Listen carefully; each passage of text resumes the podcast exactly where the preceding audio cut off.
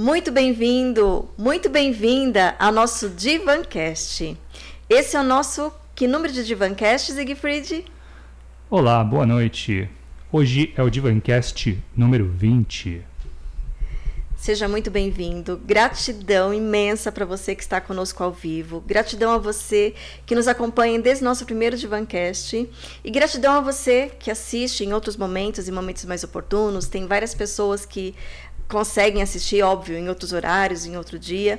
Então, gratidão imensa a você que está sempre conosco. Lembrando, se inscreva em nosso canal para você que está chegando aqui hoje, nos conhecendo hoje. Já ative o sininho. É muito importante ativar o sininho. Tem algumas pessoas que falam assim: nossa, acabei passando horário, esqueci. Então, o sininho é exatamente é uma agenda, é uma secretária que vai te avisar sempre que nós colocarmos conteúdos novos, tá bom? Então, toda terça-feira, às 19 horas, estamos aqui, sempre com um convidado para lá de especial e através de um bate-papo descontraído, leve, gostoso, sempre trazendo alguma reflexão, algum conteúdo, alguma informação, alguma coisa bem bacana que eu tenho certeza que você vai aproveitar no seu dia a dia. E hoje vocês já estão sabendo que o nosso convidado é para lá de especial. Eu jamais imaginaria que estaria recebendo no Divancast uma estrela como essa que estamos recebendo hoje. Então, vou só fazer a apresentação. É... Primeiro, agradecê-lo, né? Seja muito bem-vindo, Fábio. Obrigado. Gratidão por ter aceitado o nosso convite, Imagina. por estar aqui lindamente com essa performance toda maravilhosa. Muito obrigado. That's my real side. Eu, eu nasci assim, então o, o, o, o, diferente é quando eu estou sem maquiagem, né? Então fica fácil. Eu que agradeço. Seja muito bem-vindo, Fábio. Obrigado. Bom, vou apresentar agora formalmente aqui o Fábio. Eu vou ler aqui porque são palavras que eu não conheço, como essa frontman. Ele é frontman da banda Destroyer Kiss Cover. É, essa banda foi fundada em 1984. É uma banda que toca ao vivo. E se eu falar alguma coisa errada, depois ele me corrige aqui. Toca ao vivo antigos sucessos da banda Kiss dos anos 70. É isso? Dos anos 70? Não só, não só antigos? É, o, o nosso foco, o, é a, a ideia da banda é recriar aquele show dos anos 70. Mas o Kiss virou virou uma coisa assim, uma, uh, algo que chega a perto da, da cultura pop. Então, nós estamos próximo, a gente, o, os sons que a gente faz, as músicas que a gente faz são, me permita já introduzir essa circunstância toda, é o repertório atual do Kiss. Mas a gente, como é muito fã, nós quatro na, na banda, a gente gosta daquele Kiss do Alive 1 para o Destroyer, que é meio da década de 70, né? Temos como referência aquela energia, onde eles estavam saindo do topo das bandas B para a plenitude das bandas A. E nunca mais saíram de lá. Que legal. Então vocês avançaram, né? Não ficaram. Embora tenha essa questão da, da identidade, da identificação dos anos 70. Não, o Kiss é uma coisa absurda. O Kiss é. Podemos, uma hora que você quiser falar sobre isso, é eu sou suspeito para falar, muita gente que está nos vendo é, é fã, é, uma coisa absurda. É, ultrapassa os, os, limites da música, ultrapassa os, os, limites, chega a ser um, um modo de vida para quem. É, assim, assim, nenhuma banda tem a, a, a, conexão que o Kiss tem com seus fãs. Uma coisa meio, meio estranha, porque. É, se você me permitir já entrar nisso, é uma coisa muito curiosa. Se, se o cara gosta do Batman, gosta de qualquer super-herói, ele adora aquele super-herói. Só que aquele super-herói não faz hits, não faz música de sucesso. Você imagina o super-homem voando, aí enquanto ele está voando, salvando lá o, o planeta Terra, você está louco por aquilo, você tem 9 anos de idade, ou 70, mas você gosta do super-homem. Ele é seu, ou qualquer super-homem atual, eu sou das antigas, eu falo super-homem. Qualquer um. Qualquer super-herói. Qualquer super-herói. Só que esse super-herói faz hits.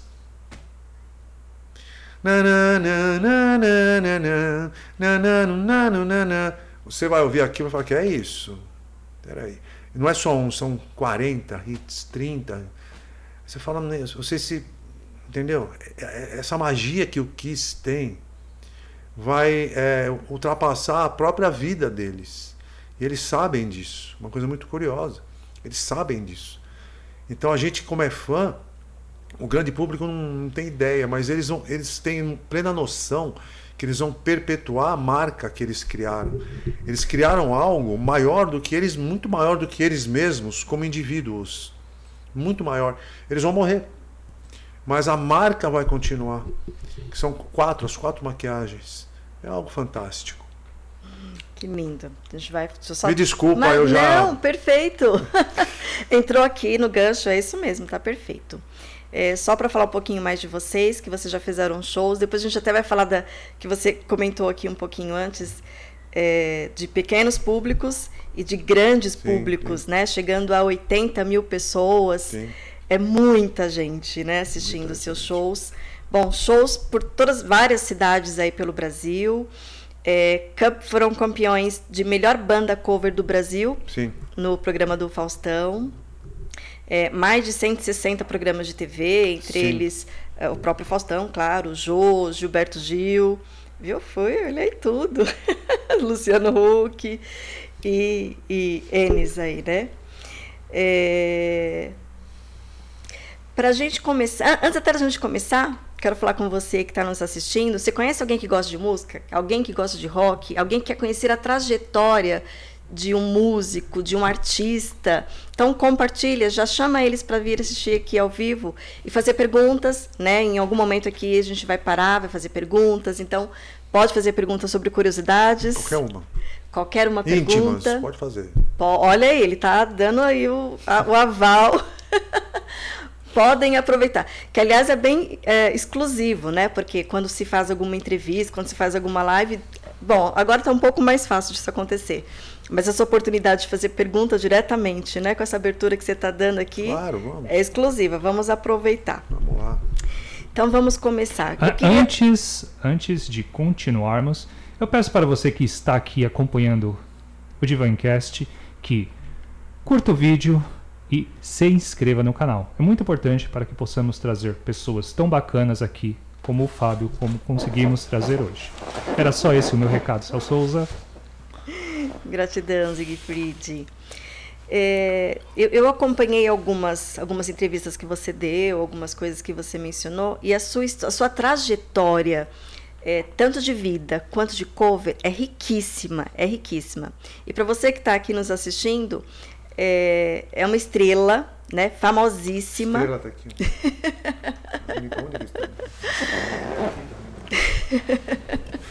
Obrigado. É, mas com uma, com uma humildade que a gente encontra pouco por aí, viu, Fábio? É, eu sou, sou assim. Você é assim, nasceu assim. Gratidão por nascer assim, por ser assim e por estar aqui, viu? Eu que agradeço. né? É, e aí eu queria só começar a estrutura, bem foi na infância o seu primeiro, sua primeira, seu primeiro vislumbre, seu primeiro contato com com, com esse mundo, né, com esse universo. Começou, eu não tinha, a gente não tinha a menor ideia. Tudo começou, eu era muito pequeno, falando é, da semente da carreira musical, da carreira artística, né? Minha mãe criou a gente, meu pai era médico, ele trabalhava das 7 da manhã às 11 da noite. Então, as horas que eu via meu pai era, era de manhã, quando ele levava a gente para a escola, e à noite a gente já estava dormindo, ele vinha dormir. Então, quem criou a gente foi minha mãe, eu e meus dois irmãos.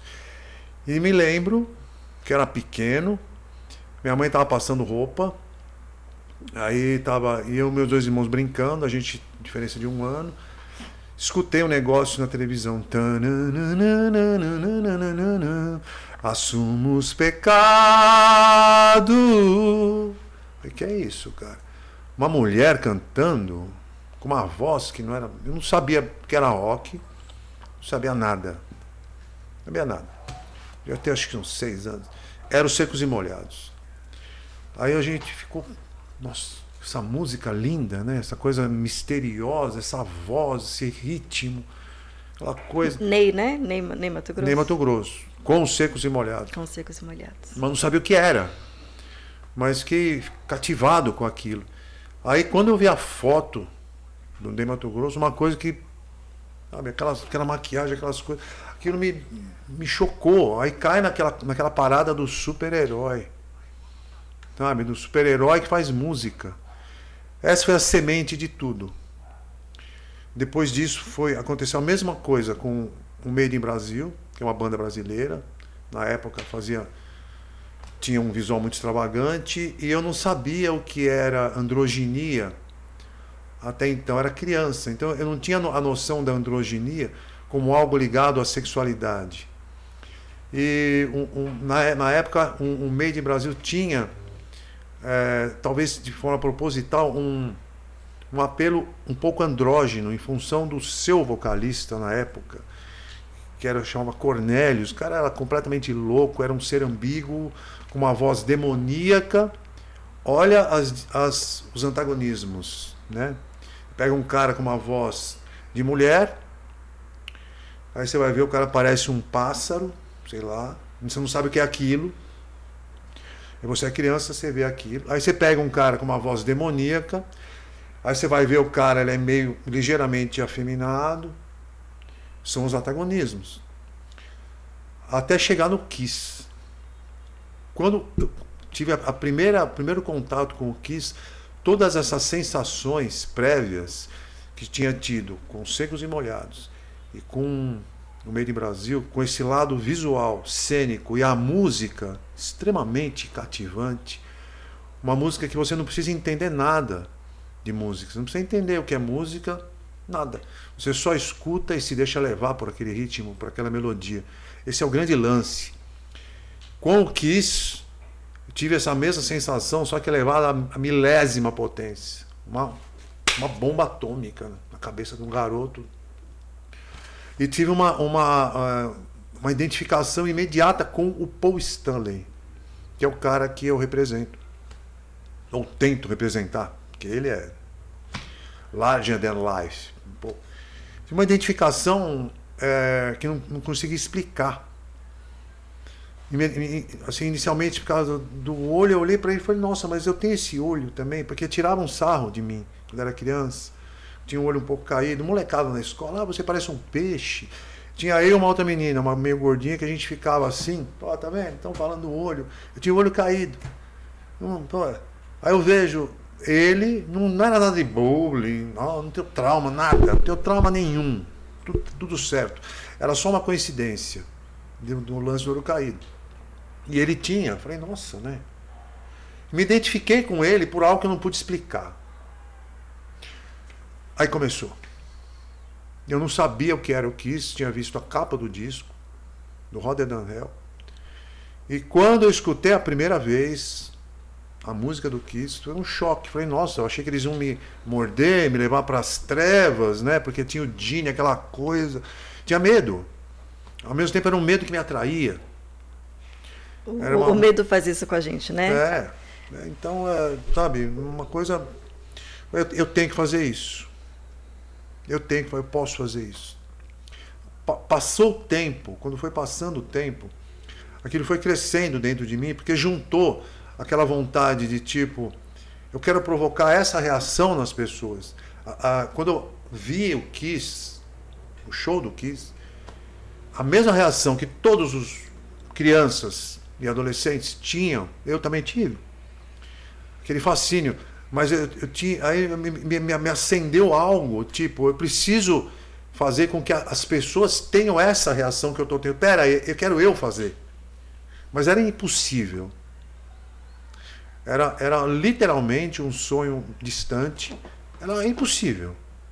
Não tinha meios de fazer aquilo, não tinha maneira de fazer aquilo. Tinha. É, Imagina uma, uma casca, uma, imagina uma cebola, com várias cascas.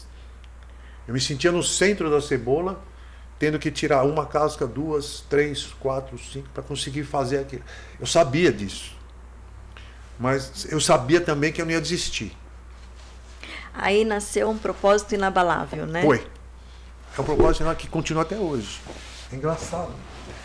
Por isso que o, o, é, muitas vezes eu falo, as pessoas às vezes falam, ah, você é metido. Eu não ligo. Mas o, o fato de. Porque o, o, fazer um cover, o significado que é fazer um cover, para mim, não é o mesmo que das outras, da maioria da galera.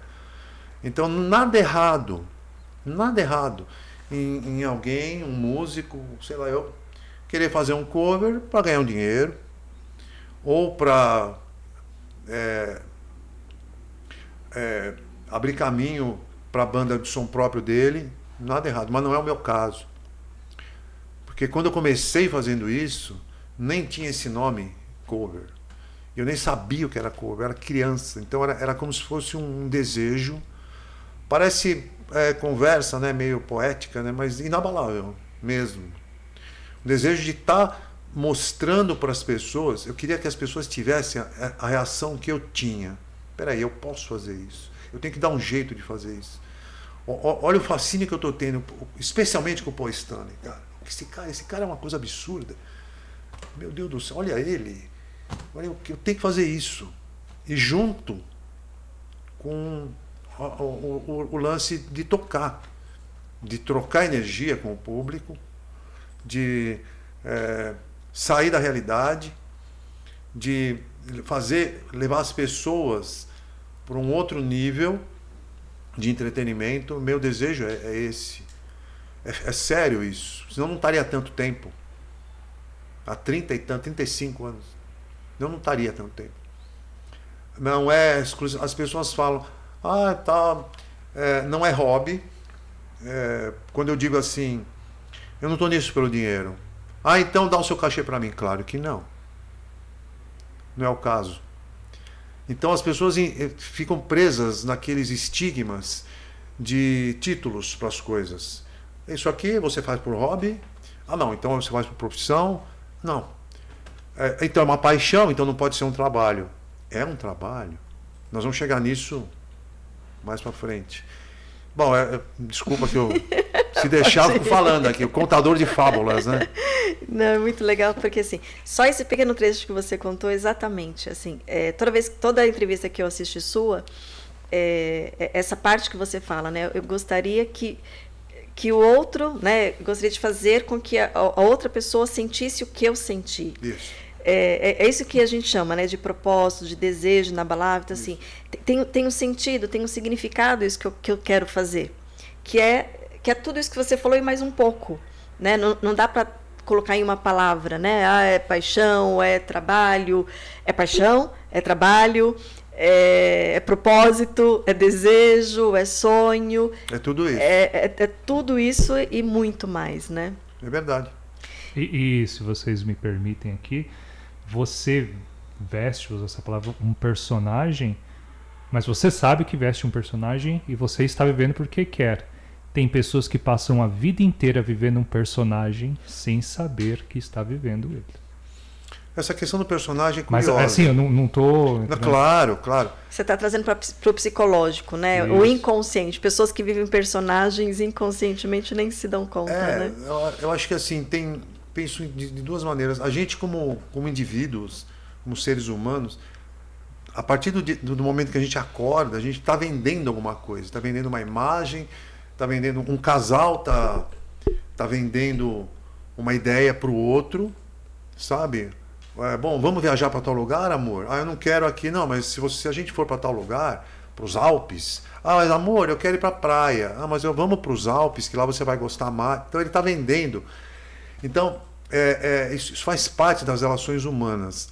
E, e você muitas vezes tem que é, vestir um personagem para que você consiga se adequar a determinada circunstância. No meu caso, uma coisa curiosa, porque eu sei que eu estou fazendo um personagem, mas eu não tô, eu não estou falseando aquilo. Então, é, é, parece prepotente da minha parte, parece redundante parece fora da realidade. Eu não criei, quis, claro que não. Eu só apenas ajudei a criar a primeira banda cover, talvez, do Brasil, de Kiss, ou do, do mundo, sei lá, que dura tanto tempo. Só apenas ajudei, a, mas eu criei um personagem dentro de mim, que é esse Fábio Stanley. Que ele faz parte da, da, da do, de mim como indivíduo. Esse Fábio Stanley é baseado, claro, na, num, num músico, num artista, num ícone, mas eu, eu criei ele de, de uma forma natural. Então ele, ele, ele convive em mim de uma forma natural. Mesmo que não fosse conhecido por ninguém, ou mesmo que, que seja conhecido pelas pessoas que a gente, enfim, toca no Brasil inteiro. A banda tem muito tempo, é bastante conhecida, mas é, é, é algo muito natural para mim. E ele não termina, ele não é, perde a importância e ele, ele não se esvazia a partir do momento que eu tiro essa fantasia. Entende? Uma coisa curiosa. É diferente de você. O meu objetivo inicial era fazer uma, uma como uma peça de teatro. Hamlet. Hamlet tem. Eu sempre gostei disso, sempre li muito, já fiz teatro. Então você tem atos, primeiro, segundo, terceiro ato.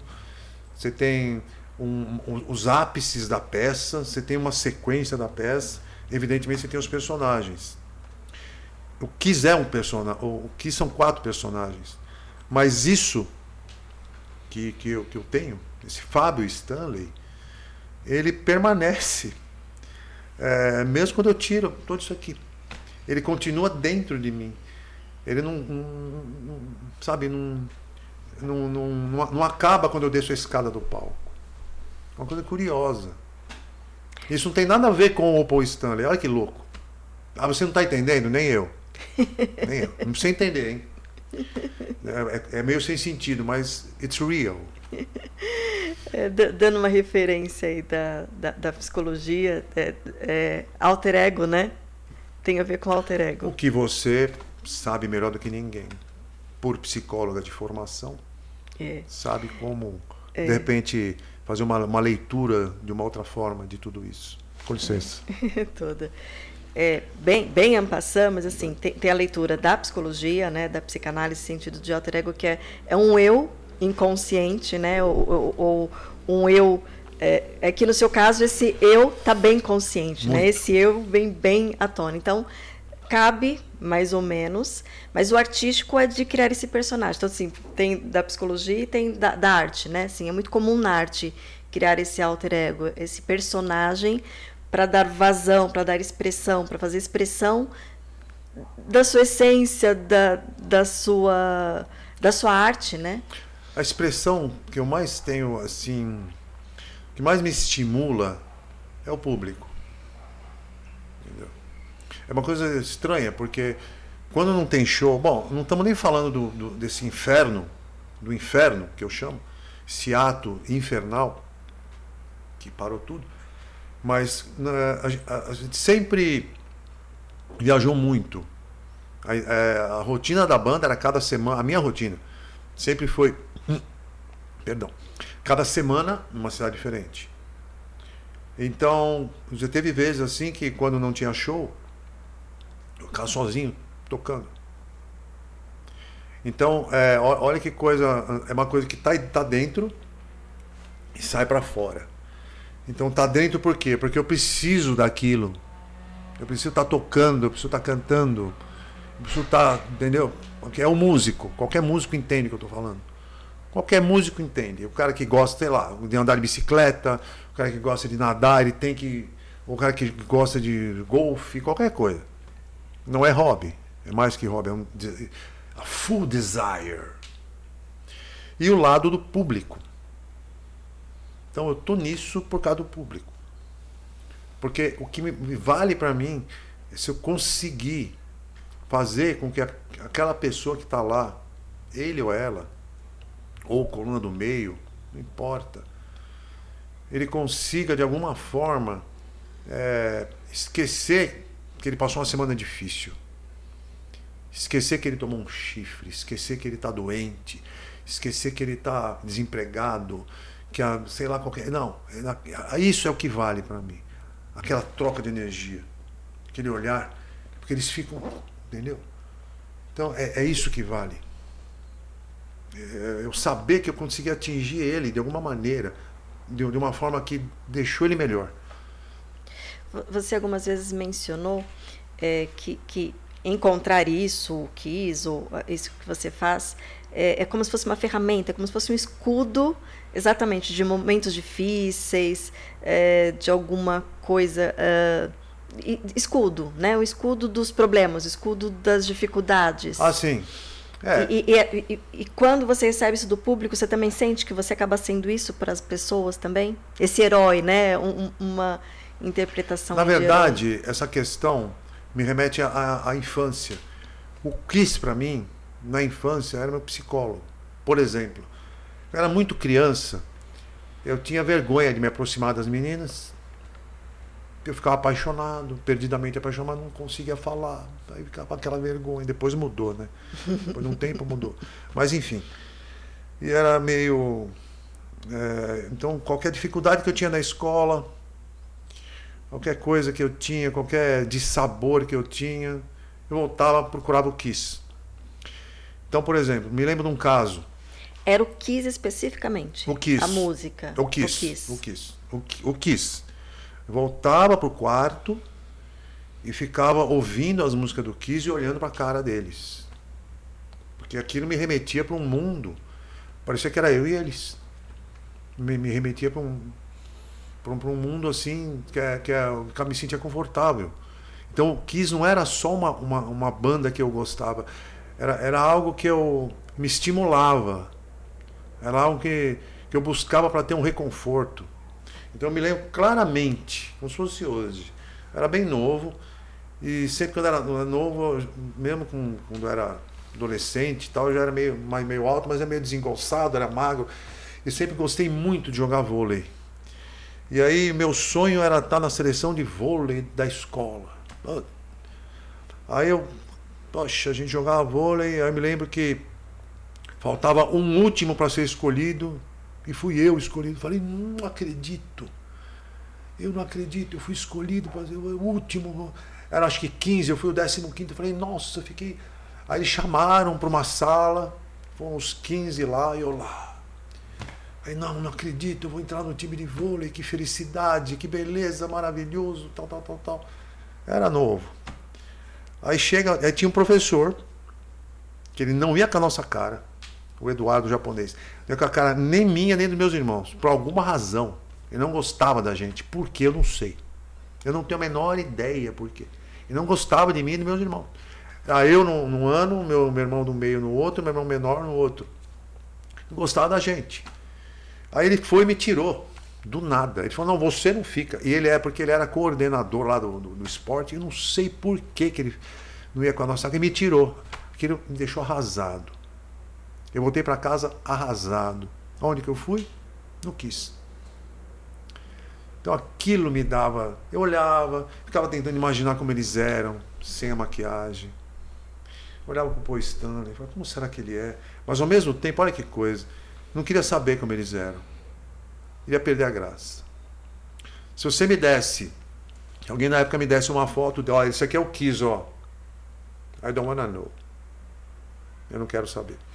Você quer manter aquilo. É como se você buscasse um reconforto num super-herói.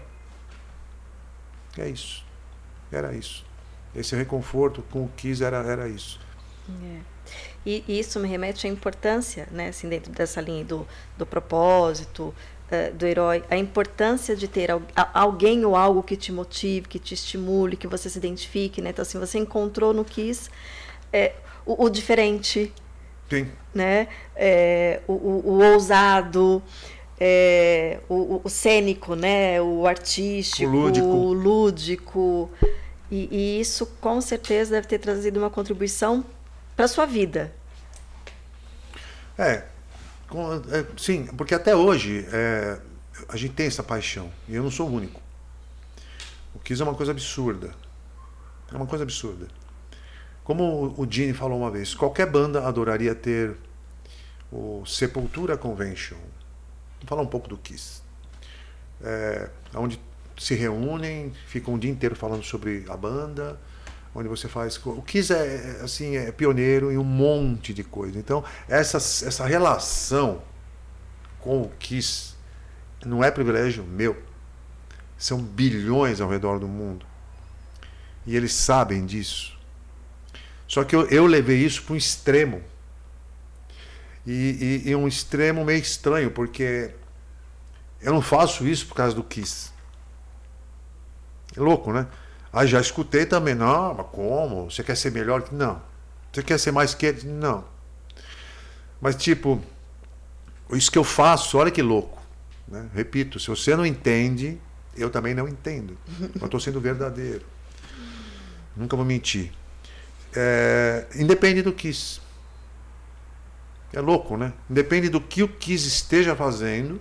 Ah, claro, se eles falarem você tem que parar, acabou. Eles são pai da criança. Mas eles sabem da gente, deixam fazer, beleza. Mas é. Tipo, porque assim, já teve vezes que me decepcionei com o Kiss. Teve coisas que eu não gostei do Kiss. Teve é, caminhos, caminhos que eles tomaram que eu não gostei. Teve épocas deles que eu não gostava muito. Pô, tava balançada a minha relação de amor. Né? Minha relação de amor ficou meio assim. Pô, apareceu agora essa outra banda, olha só. Pô, o que está fazendo isso? Que estranho, não estou curtindo tanto. Entrou esse cara agora no Kiss, não estou gostando muito, sabe? Sei lá. Você tem isso. Mas com a banda, com, com isso que eu tenho, de esse lado artístico, é independente do que isso. É meio egoísta. Mas, é, na verdade, Fábio, eu acho fantástico, porque no, normalmente não. A gente sempre faz pelos nossos motivos, né? Exato, nossos sempre. motivos. Isso. São os nossos motivos, né? Que às vezes o nosso motivo está inconsciente. E aí a gente fala que é por conta do outro, que é por conta disso, que é por conta daquilo. Então, assim, essa consciência que você está trazendo, esse, de, de conseguir ter tanta consciência, de verbalizá-la, né? De que não é por ele, é por você, né? é. é, pelas, pelas suas questões, é por você, pelos seus motivos. Porque por ele está implícito. Né? Então já está mais do que implícito. E, e, e há um motivo que transcende muita coisa. Uma coisa curiosa, porque é, a, a, a emoção que eu tenho, a vontade que eu tenho de fazer, é como se fosse o primeiro e o último. Entendeu? Te acompanha ainda hoje? Ainda hoje. Bom, te acompanha, né? Você veio para uma entre... você veio uma entrevista, é. né? E fez toda essa você produção. Viu? Não é um fardo. Não entendo como um fardo, porque o dia que começar, puta, que saco, meu. Puta, tem que me maquiar. Ou então, meu, que saco tocar essa música. Hein? Para. Acontece na banda. Lógico. Acontece. Então, para mim não é o fardo. Para mim é, é uma condição natural sine qua non, como um, qualquer, qualquer esportista, qualquer jogador de futebol, para entrar em campo, ele tem que pôr a chuteira, tem que pôr a camisa dele, número ele é número 10, ele é o centroavante, número 9. É aqui. Fábio Stanley se mistura com o Fábio, né? Mistura. Se mistura. Isso. Mistura. Que, que, que, não é o cover do Kiss, é o Fábio Stanley que Que mistura, é o cover. É o, sim, mas, mas, por trás de todo aquele lance cover tem alguém ali que está com aquilo vivo. Muito vivo. Em qualquer circunstância de vida. Qualquer uma. Passei por cada perrengue, cada situação e estava lá fazendo show, enfim. É. É, situações dificílimas, mas até mesmo é, uma coisa até curiosa você teve vezes que perdi a voz. Então, uh, falam da, da bendita fé, né? Estávamos até falando. É, tem coisas que a gente não consegue explicar, mas teve várias, algumas vezes, literalmente sem voz. Assim, ó, séria, olha, séria, olha. E eu pensando, como é que eu vou fazer para cantar? Como é que eu vou fazer para cantar? Aconteceu lá em Curitiba uma vez, aqui em 2019 agora, começo em Osasco, aconteceu no, no, no Mato Grosso, e, e agora? Não sei o que acontece. Chega na hora, falo pra galera, eu tô na, na baba do quiabo, ajuda aí, mas a voz de alguma forma uh, uh, uh, sai. Mas sai. Acabou o show, aí. Aí que não sai mais nada. A tal paixão adrenalina, o anjo da guarda, não sei o que é, mas vai. Então, é, eu tenho você fazer uma coisa por 35 anos, ou você precisa ganhar muito bem, muito bem, Ou você tem que ter muita paixão, senão é difícil. Não faz. Já que você entrou no, no ganhar muito bem, é, a gente pode entrar nessa questão aí? A gente Claro. vai, vai pular um pedacinho Não, da sua podemos. trajetória, a gente vai para frente, para trás Vamos, e a gente sim, vai sim. voltando. É, porque eu tenho certeza que é uma pergunta que muitas pessoas fazem, em consultório, isso, é, não, não com essa pergunta, mas com essa demanda, né? É, tem o desejo de, de tocar, de cantar, de ser a- músico, de ser artista, é, mas estou perdido, né? O que, que eu preciso? É possível? Eu consigo sobreviver? É, que coisas que eu preciso para para ter isso como um modo de vida? Não tem uma resposta, uma fórmula. Hoje a situação é radicalmente diferente de como era há 30 anos atrás. Hoje você pode ser a sensação do momento fazendo um hit dentro da sua casa. Só que você precisa ver se você vai conseguir convencer 20 mil pessoas ali ao vivo. Então a coisa está muito. Hoje, hoje em dia você. é, os próprios fãs se veem no direito de ter tudo de graça. Então é, não, não existe uma fórmula pré-programada que vai te dar certeza do sucesso. A pirâmide é assim, ó. Pouquíssimos estão no topo da pirâmide. Pouquíssimos. Nós, como banda, cover ou tributo, em vários aspectos, a gente conseguiu chegar no topo da pirâmide. Não significa que sejamos os melhores ou os mais. Não, mas de alguma maneira a gente conseguiu chegar em termos de. em, em vários aspectos por, de- devido a muito esforço. Mas é. E todo esse esforço não, não garante. Então não- é- é- não tem uma garantia. Nós vamos entrar numa outra seara. Tipo, rock no Brasil, difícil. Rock and roll no Brasil, difícil. A gen- a gente está entrando numa outra questão aí, cultural, sociocultural, o que a molecada compra, o que a mídia vende, a forma como tudo aquilo é vendido, a forma como a música é feita hoje em dia. Então fica muito claro um- assim, um- uma diferença de produção e comercialização do produto música. É, hoje em dia você pode muito bem produzir uma música que, que não é você que está fazendo. É o computador que está fazendo. E produz uma música. Hoje em dia você produz uma música, você pode pegar a sua voz, ajustar ela num computador, vai ficar afinadíssima, mas será que é, que é, que é, é você que está falando? Será que você vai conseguir fazer aquilo ao vivo? Será que o público vai comprar aquilo ao vivo?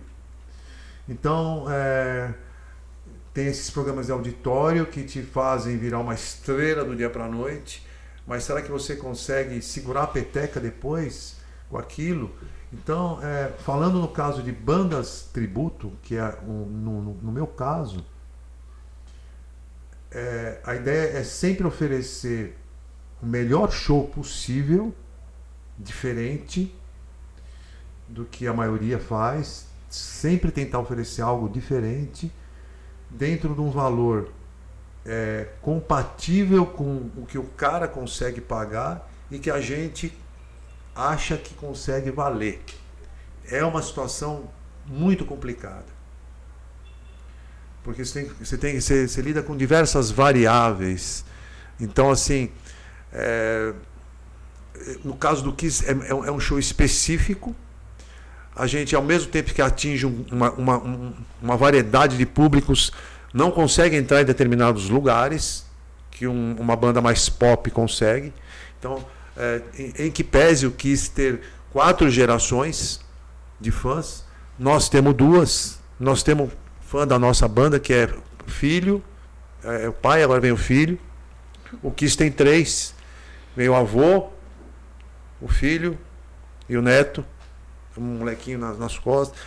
Então, assim, você consegue atingir um público, mas, mas não é, um, é, uma, uma coisa com apelo super popular. Ainda é visto como algo, sabe? Então é, é focado para baixo de rock. Para eventos corporativos, para shows infantis. É um nicho bem específico, né? É, assim, é, em- eventos corporativos, é, a gente é muito, é muito chamado para fazer show por fã de Kiss, criança que é fã de Kiss, criança que é fã da gente. pelo cara que vai casar e a mulher quer fazer uma surpresa para ele. Ah, meu marido é fã do Kiss, ou de vocês, ou dos dois, ou só do Kiss, a maioria das vezes. Aí ela faz uma surpresa para ele, chama a banda, a gente vai e faz o show. É, empresas que o funcionário é fã e ele, então é, tem, tem uma, ao mesmo tempo tem uma diversificação enorme, mas também não é aquela coisa super, tipo um Elvis, entendeu? Que vai em qualquer, qualquer lugar. Você chega assim, você põe o Elvis Presley numa feira, põe lá o Elvis, sei lá. Ele vai na feira, beleza. Vou eu na feira. Vai nós quatro maquiados na feira. Que, que vai acontecer? Vai acontecer de tudo. Muitos. Hoje tá fácil. Quando a gente começou é um inferno. Alguns vão gostar, outros vão odiar. Alguns vão chegar perto para querer tirar foto, a maioria vai querer tirar foto. Imagine um pássaro raro. Que está lá no quintal, desce um pássaro raro com quatro cores. Pera, a vizinhança inteira vai querer tirar foto com esse pássaro raro, e esses somos nós. Então, não é, não é aquela coisa super aceita. Entendeu? Sempre tem alguma barreira, sempre tem um jeito de ver.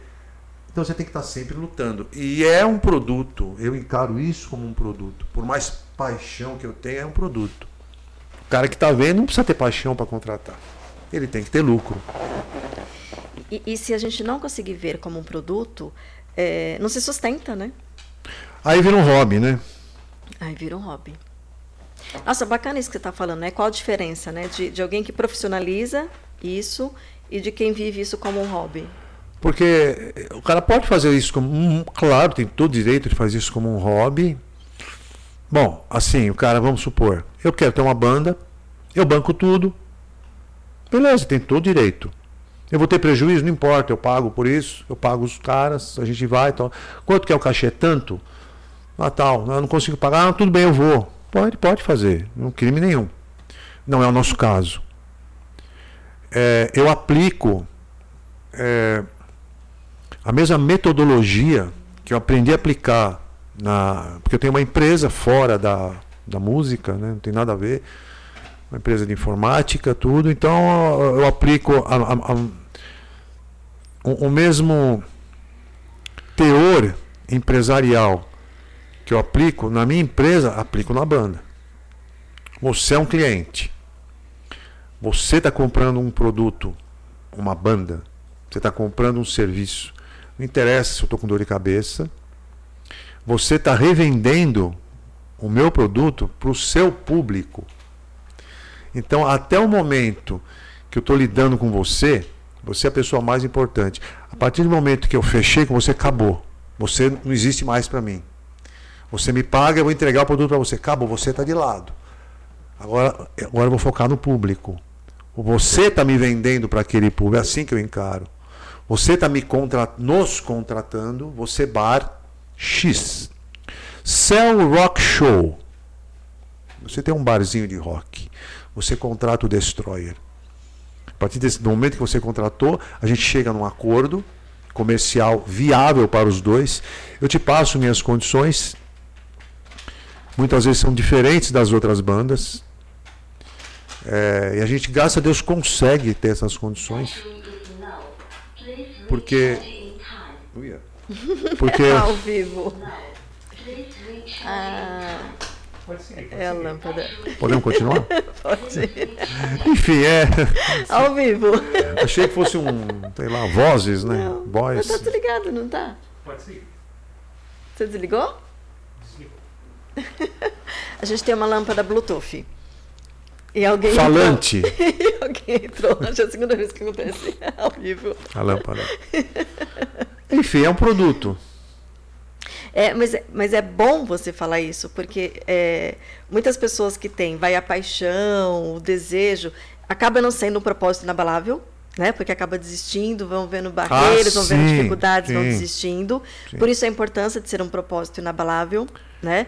Porque dificuldades, obstáculos, depois você vai contar que alguns foram N. Ainda tem. Claro, eu Né? tô tendo agora- atualmente, inclusive. É, então precisa ser realmente alguma coisa que é, te mova, que te motive, independente dos obstáculos que você tenha que passar. E esse entendimento de que é um serviço, é um serviço.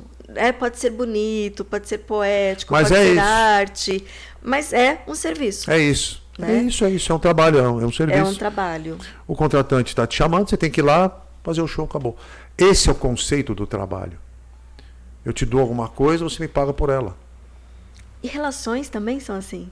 Né? Não, não, relações também são assim. É. Né? E- e- Não, remuner, não remunerada, efetivamente, algumas até são, mas. É, Sempre uma é- troca, Existe uma né? troca. É, tudo é uma troca. E fazer Não um. deixa de ser uma troca. E eu encaro a banda como um produto. Não tenha dúvida disso. E fazer não um- uma mercadoria, mas é um produto. O contratante está vendo aquilo como um produto. Então você tem que levar a sério aquilo. Levar muito a sério. Com disciplina, sabe? Com- A gente, falando de valores assim, é, é difícil fechar a conta para os bares. Tem que ser franco, ainda mais agora. Então já eu acho que já foi mais fácil? Assim, não, não, agora, agora comparando com, com. com inf- eu chamo a pandemia de inferno. Ah, em relação à pandemia, tá. Mas já foi viável, porque o contratante está na dele. Ele Tem mais que ganhar mesmo. Tem mais que vender bebida, vender coisa, tem mais que ganhar dinheiro. Eu acho que o legal é o jogo do ganha-ganha. Ganha-ganha. O do- Temos três, três personagens aí, numa noite típica: a banda, o contratante e o público. Quando eu incluo o contratante, incluo o contratante e seus funcionários, o público e a banda. Então todo mundo tem que sair ganhando. Aí é o legal. O ruim é quando um, um outro não sai ganhando. Essa é a situação ideal.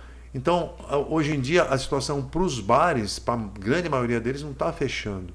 Sempre, muitas vezes, fechou a conta para os bares. Tipo, consigo pagar a banda, dá para me trazer tudo. Entendeu? Porque para ele também não é fácil. Muitas vezes. A gente não pede nada mirabolante. Não, ao contrário. Não temos exigências absurdas nenhuma. E eu procuro trabalhar com, com, com caras sabe, tenham um discernimento, entendeu? Não quero nenhum louco na banda que, pô, agora eu quero uma 80 toalhas verdes. eh, porque, assim, qualquer excesso eu acho complicado, sabe? Eh, pessoas acham que eu tenho preconceito com bebida porque eu não bebo.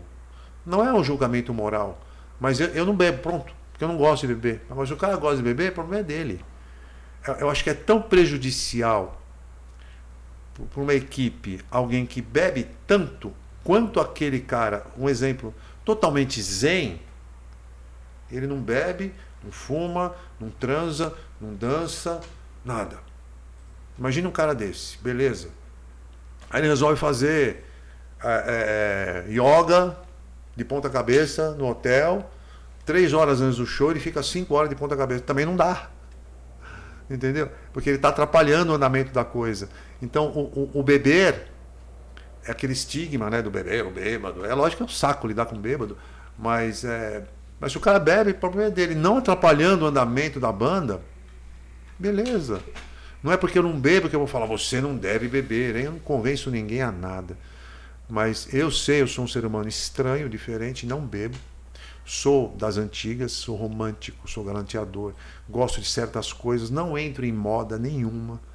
Cê- Não tenho nada, nada contra a moda, mas eu não vou fazer algo porque está na moda.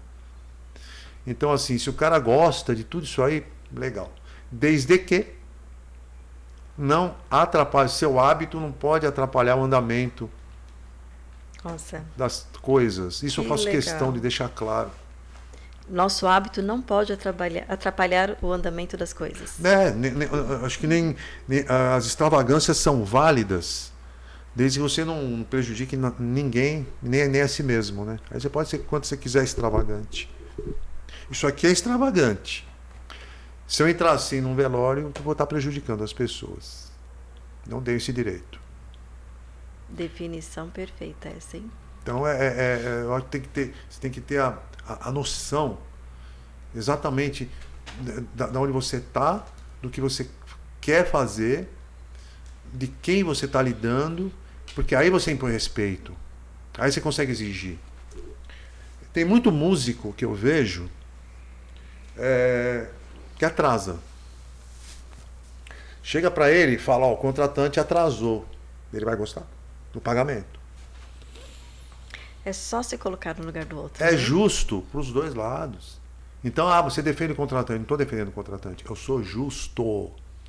Eu procuro ser justo. Não interessa se você é verde, rosa, preta, branca, amarela. Não está me interessando. Você é, eu tenho que ser justo com você.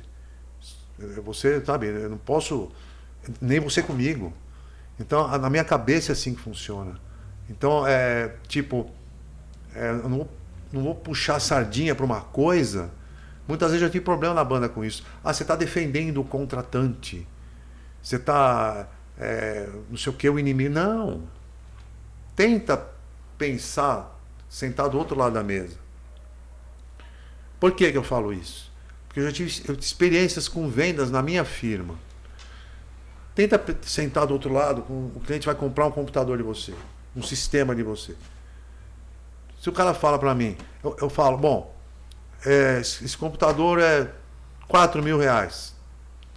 O cara, eu não, eu não posso pagar 4 mil, eu posso pagar 3,850. Ah, vai pro inferno, meu preço é esse. Eu acho que não é legal fazer isso. Vai comprar de outro. Ficou ofendido. Calma, vamos, podemos chegar num termo? Pô, não dá para mim, mas tanto dá. Beleza, beleza. É o tal do jogo do ganha-ganha. Faço isso com a banda. Procuro viabilizar a situação. O motorista que vai viajar não pode ir se sentindo obrigado. Ele tem que falar, ninguém faz nada obrigado. Então acho que o líder, a, a- grande função do líder, não, não é só agregar, é estimular. Porque eu não, eu não quero ser um tirano, eu não quero empregados na banda. Eu, eu sei que ninguém vai ter a mesma pegada que eu, essa loucura, sabe? Isso, isso é, isso é insano, quase. De, sabe? Essa paixão que eu tenho, ninguém vai ter. Mas que tenha um estímulo. É, não interessa se o cara tá na banda para pegar mulher, para ganhar um dinheiro, para viajar, para tocar, para se mostrar. Por tudo isso junto. Tudo isso acontece. E pode estar por qualquer motivo desse. Desde que ele seja produtivo, seja bacana, não atrase e não atrapalhe. Você às vezes fala da, da disciplina, né? A importância que tem a disciplina Lógico. de entregar o que o, o cliente está esperando, né? E seja o, cliente, seja o público, quer dizer, são, aí são dois, É, sim. são dois clientes esperando uma entrega, né? São, E, são e duas. só fazer uma colocação, acho que o pessoal tem que parar de, de aquela situação de que não é porque faz porque gosta que não pode cobrar. É lógico. Muito, não, tem que parar com isso, cara. Porque assim, o, o altruísmo, ele pode ser voluntário, entendeu? Eu posso muito bem, eu já fiz. Já fiz, é, é, Até para te dar essa liberdade de quando você puder e quiser fazer sem custo. é, algum. então tipo, você vai fazer um show beneficente aí. Já fizemos. Gratuitamente. Sabe, já me maquiei. Tem outro significado, né? É, então, já, já me maquiei pra. pra. uma vez. pra ficar um minuto. Sabe, em várias circunstâncias. É, é. Então, Mas assim, é exatamente, foi uma ação altruísta, né? é, Você pode fazer. Agora, é, é, é importante ter em mente a noção da troca, a noção do, do trabalho. E as pessoas muitas vezes não, não, não entendem uma coisa. Imagine você que eu vou vender um show no Jequitimar Hotel. Posso falar o nome, não estou fazendo propaganda, só para dar um exemplo. Que de quem é do Silvio Santos. Vamos supor, vamos supor que o Silvio Santos tem um hotel. Aí o cara pensa assim. Não, o Silvio Santos, né? Vamos cobrar 10 vezes mais. Ele vai pagar? Vai. A galera precisa entender que o cara que está te contratando, ele tem um X para te pagar. Dentro desse X, você tem que trabalhar da melhor maneira possível. Convencer o cara a tentar, entre aspas, arrancar um pouco mais, porque o teu show é valorizado. Você valorizar o teu produto. Aí você consegue ver. Então, essas noções todas, eu não nasci sabendo. Não nasci sabendo. Eu não condeno quem não sabe. Eu, eu aprendi com a minha firma de informática. Eu já passei por tudo lá. Ah, interessante. Foi na, foi na tudo. firma, foi na empresa que Por você tudo. aprendeu. Fábio, é, poderia puxar o microfone um Ah, é. Eu me perdoe. Isso, aí você fica bem mais à vontade. Então eu procuro ap- aplicar essa noção. Não tenho paixão pela informática, nenhuma. É- Ela surgiu como um plano B, é para complementar renda. O, o que, que é a informática na sua vida? Foi o seguinte. é, quando, a gente era, quando a gente era muito pequeno, minha mãe falou para mim e para meus irmãos: quando vocês tiverem tal idade, vocês três têm que ter um apartamento, um imóvel próprio. Eu falei, mãe, meu Deus, como que nós vamos fazer? Minha mãe pôs na cabeça da gente. Falou: vocês não têm que ter medo do homem do saco. Vocês têm que respeitar a qualquer moça como vocês queriam que respeitasse a irmã de vocês que morreu antes de, vocês nascerem. Tivemos uma irmã que morreu antes. Vocês não podem roubar, vocês não podem mentir, vocês não podem bater, vocês têm que ser honestos, mas vocês têm que ter um imóvel antes dos. Não lembro que idade que era. Minha mãe pôs isso na cabeça da gente. E eu cresci com isso na cabeça. Como é- aí eu pensava, como é que eu vou ter um imóvel? Como, como, como, como? A gente não tinha imóvel próprio. Nosso- Meu pai foi construído depois de anos, fez um parcelamento de 50 anos. Mas minha mãe falou aquilo e eu cresci com aquilo. Aí eu tentei viver da banda. Um tempo. Vendia anúncio. No começo era muito novo, não trabalhava. Depois comecei a vender anúncio, eh, subempregos. Depois fui fazer faculdade, fiz três faculdades. Não dá para viver da banda com o padrão que eu imaginava que eu tivesse. E não é porque eu quero ser músico que eu acho que eu não posso fazer outra coisa. Ou que eu não posso me sacrificar por outra coisa. Então eu fiz ciência da computação. Uma das faculdades que eu fiz. A outra foi fí- física e a outra educação física. E fui trabalhar nessa área. Comecei como empregado, ganhando meio salário mínimo. E tinha um potencial de venda. Aí depois de um tempo, eh, meu patrão na época me chamou para ser sócio, onde ele tinha 90%, eu tinha 10%. Então eu vendia, ganhava 10%, ficou dois anos assim. Eh, eu não estava entendendo nada, eu achava, achava uma maravilha, mas pera, né? Pera, né? Ele ganha 90, eu ganho 10. E eu, eu vendo tudo. Eu, não, mas eu sou sócio dele, né? Só que eu era muito inexperiente, não tinha noção de nada. Aí eles acabaram mudando de lugar e eu continuei sozinho, mas eu já sabia vender. Então comecei minha firma. Foi uma continuidade, só que sozinho. Comecei do zero, mas já sabia como vender. Aprendi ali. Os 10% se multiplicarem em conhecimento. Então, é, então. Aí falei, bom, agora, agora vou continuar trabalhando por mim, para mim. Só que eh, em vez de eu ganhar 10%, eu ganho 100%. Né? Só que uma coisa curiosa, porque nesse começo, eh, esse meu ex-patrão me alugava uma sala literalmente desse tamanho aqui.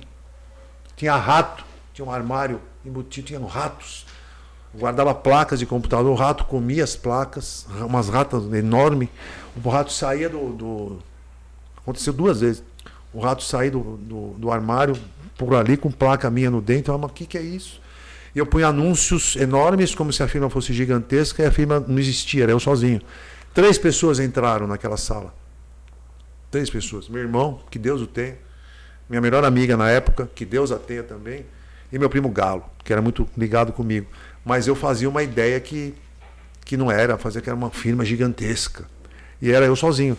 Trabalhava de domingo a domingo. E lá começou a informática. Entendi. Era para ganhar dinheiro mesmo. Só Fábio, eu queria voltar num, num assunto aqui que você começou sobre essa questão da do, do, do personagem. Eu estou usando personagem, mas não sei se é a palavra adequada. Mas que você diz que coloca para fora aquilo que você não consegue expressar. Eu tive uma experiência muito bacana quando eu estive na Comic Con. Eu não sei se você conhece. Sim, Não sei se você já esteve aquela lá feira, né? é, de quadrinhos aqui no, no, no país como quadrinhos. Cara, eu achei sensacional quando eu vi aquela molecadinha chegando, né? Molecadinha chegando, todo normal. E daqui a pouco eles tinham um vestuário lá próprio, eles se trocavam e saíam. E aí você se, eu, eu, quando você comentou essa energia que você sente, que te move, eu me lembrei desses momentos, né? Quando eu, eu vi aquela molecada sair de lá e parecia que aquilo dali, a, aquele momento começava a, a realidade, para começava era a persona dela de verdade. Eu achei muito legal. Eu acredito que tem muito a ver com isso. Tem. Uh, com, com, o próprio Kiss acontece, é, você se veste. Você se veste, você se, se empodera, uma, uma palavra da moda, né? Empoderado, né? Você fica empoderado. Você se veste com aquilo. Imagine o personagem o Gene Simmons, por exemplo. Meu, o cara se transforma num, num Godzilla, num monstro, num, num demônio. Quem põe aquela fantasia de qualquer forma, é, é, uma armadura, a voz do cara muda, o cara se sente poder. É, é natural. É como uma capa. Né? Você põe uma capa, é, é, o que você falou. Acaba se tornando, sei lá, um tipo de alter ego. É, é muito curioso isso, né? Tem um cantor super conhecido, se eu não me engano, Milton Nascimento, que ele é, não gagueja, né? Quando está cantando, né? Mas ao, ao normalmente gagueja. Normalmente gagueja. É, Exatamente. Acontece. Né? Fora que o palco é mágico, né?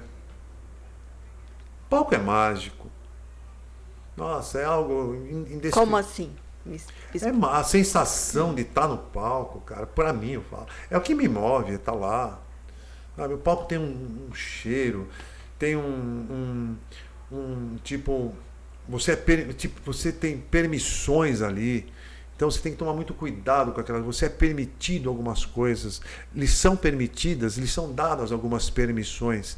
A partir do momento que você sobe num palco, portanto, tome muito cuidado com o que você vai falar, com a mensagem que você vai passar. Você vai estar atingindo quem está te vendo ali. Você virou o centro das atenções porque você está no palco. Então o cara tem que ter é noção. É uma hipnose, né? Hipnotiza. Quase, hipnotiza. Então, eu, eu acho até meio chato sabe? Quem sobe no palco, como se não tivesse nem aí, né? o cara sonso lá. Não. Então, um, lugar very, very special. Exige sabe? responsabilidade. Responsabilidade com quem está lá, sabe? Então, e, e, eu, eu, penso assim, né? Você tem que dar valor para aquilo. O fato de estar no palco, o fato de você estar conectado com aquela, aquele monte de aquelas pessoas que estão lá, estão te vendo, estão esperando alguma coisa de você. Eu quero aquilo. Eu quero aquilo. Imagine um um boi. Aqueles boi que você prende ele. É, touro. Uhum. Você prende o touro, na, ele vai lá na, torada, né? Aí ele fica louco para sair, né? A hora que abrir a porteira, esse sou eu. Touro Stanley. Cara, não, o, o, pessoal da minha banda, uma calma, meu. Mas você é foito. Uma calma. Peraí, toma alguma coisa, calma, né? E não, eu quero entrar logo. Entra logo, quero entrar, quero entrar. É assim. Não que eles não tenham vontade. Eles têm também. De alguma forma, tem que estar tá fazendo isso. Tem. Alguns perdem a vontade no meio do caminho. Alguns acham que passa a ser um fardo fazer tudo isso, já não querem mais. É muito comum. Infelizmente acontece. E eu tenho que lidar com isso. Como já lidei, como estou lidando. Então, é assim. Não é novidade. E, e isso tudo que você está falando é, exige muita resiliência, né? Por isso que eu falei assim, alguns temas que a gente ia abordar aqui, né? Porque tudo isso, tudo isso que você está falando, percebe assim, a gente não precisa criar nada, a sua história vai trazendo essas questões, né? Resiliência, porque passar por todas essas dificuldades, passar por mudanças da banda, mudanças de objetivos da banda, porque quando entra, provavelmente seja a grande paixão, isso, é tudo que eu quero da minha vida. Isso e no meio do caminho, ok, a gente muda, né? Algumas pessoas mudam mais, outras menos, em períodos diferentes.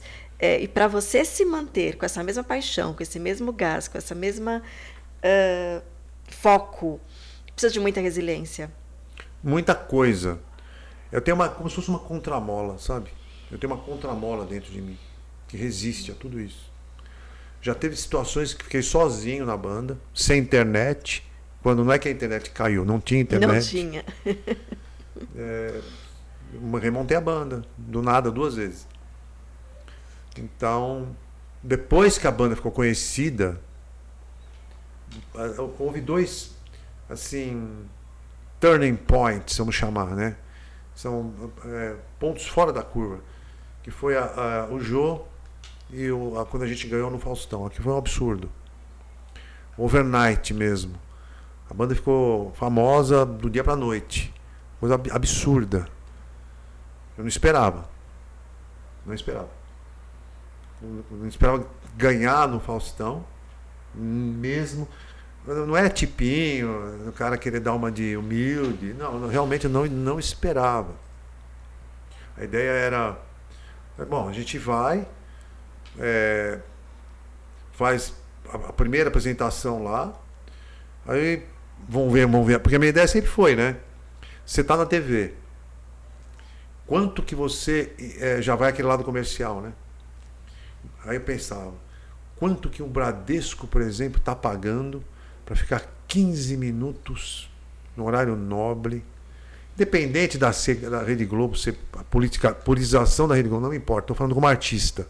Tá? Rede Globo, SBT, Record, Bandeirantes, Cultura, Grandes Gazeta, todos uhum. que a gente foi, MTV. Estou falando como artista.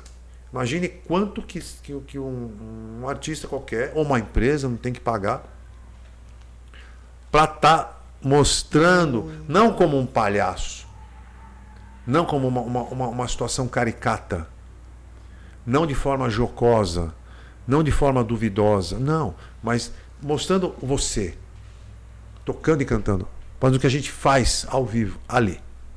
Acabou. É aquilo. Quanto que o cara não tem que pagar?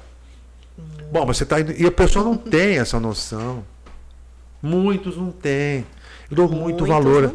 Dou muito valor a isso. Então, a minha luta lá atrás, lá atrás, era essa.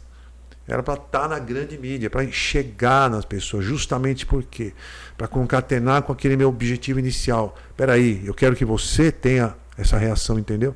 Ir na sua, entrar na sua casa. Peraí, eu estou fazendo isso aqui com você, tá vendo? Você está me vendo pela televisão. Ah, o que eu vi com o Kiss, eu estou fazendo você sentir. Vai remete àquele objetivo inicial. O fato de já ir na TV. É, então, já querer ir na TV. É, desde o começo. E, e você é, pensava além também, né? Da, da, da, da média. Sem perceber, você, você sim. Tinha um... Sem saber, intuitivamente, sim. Estava tava na frente. Sem, sem ter ideia.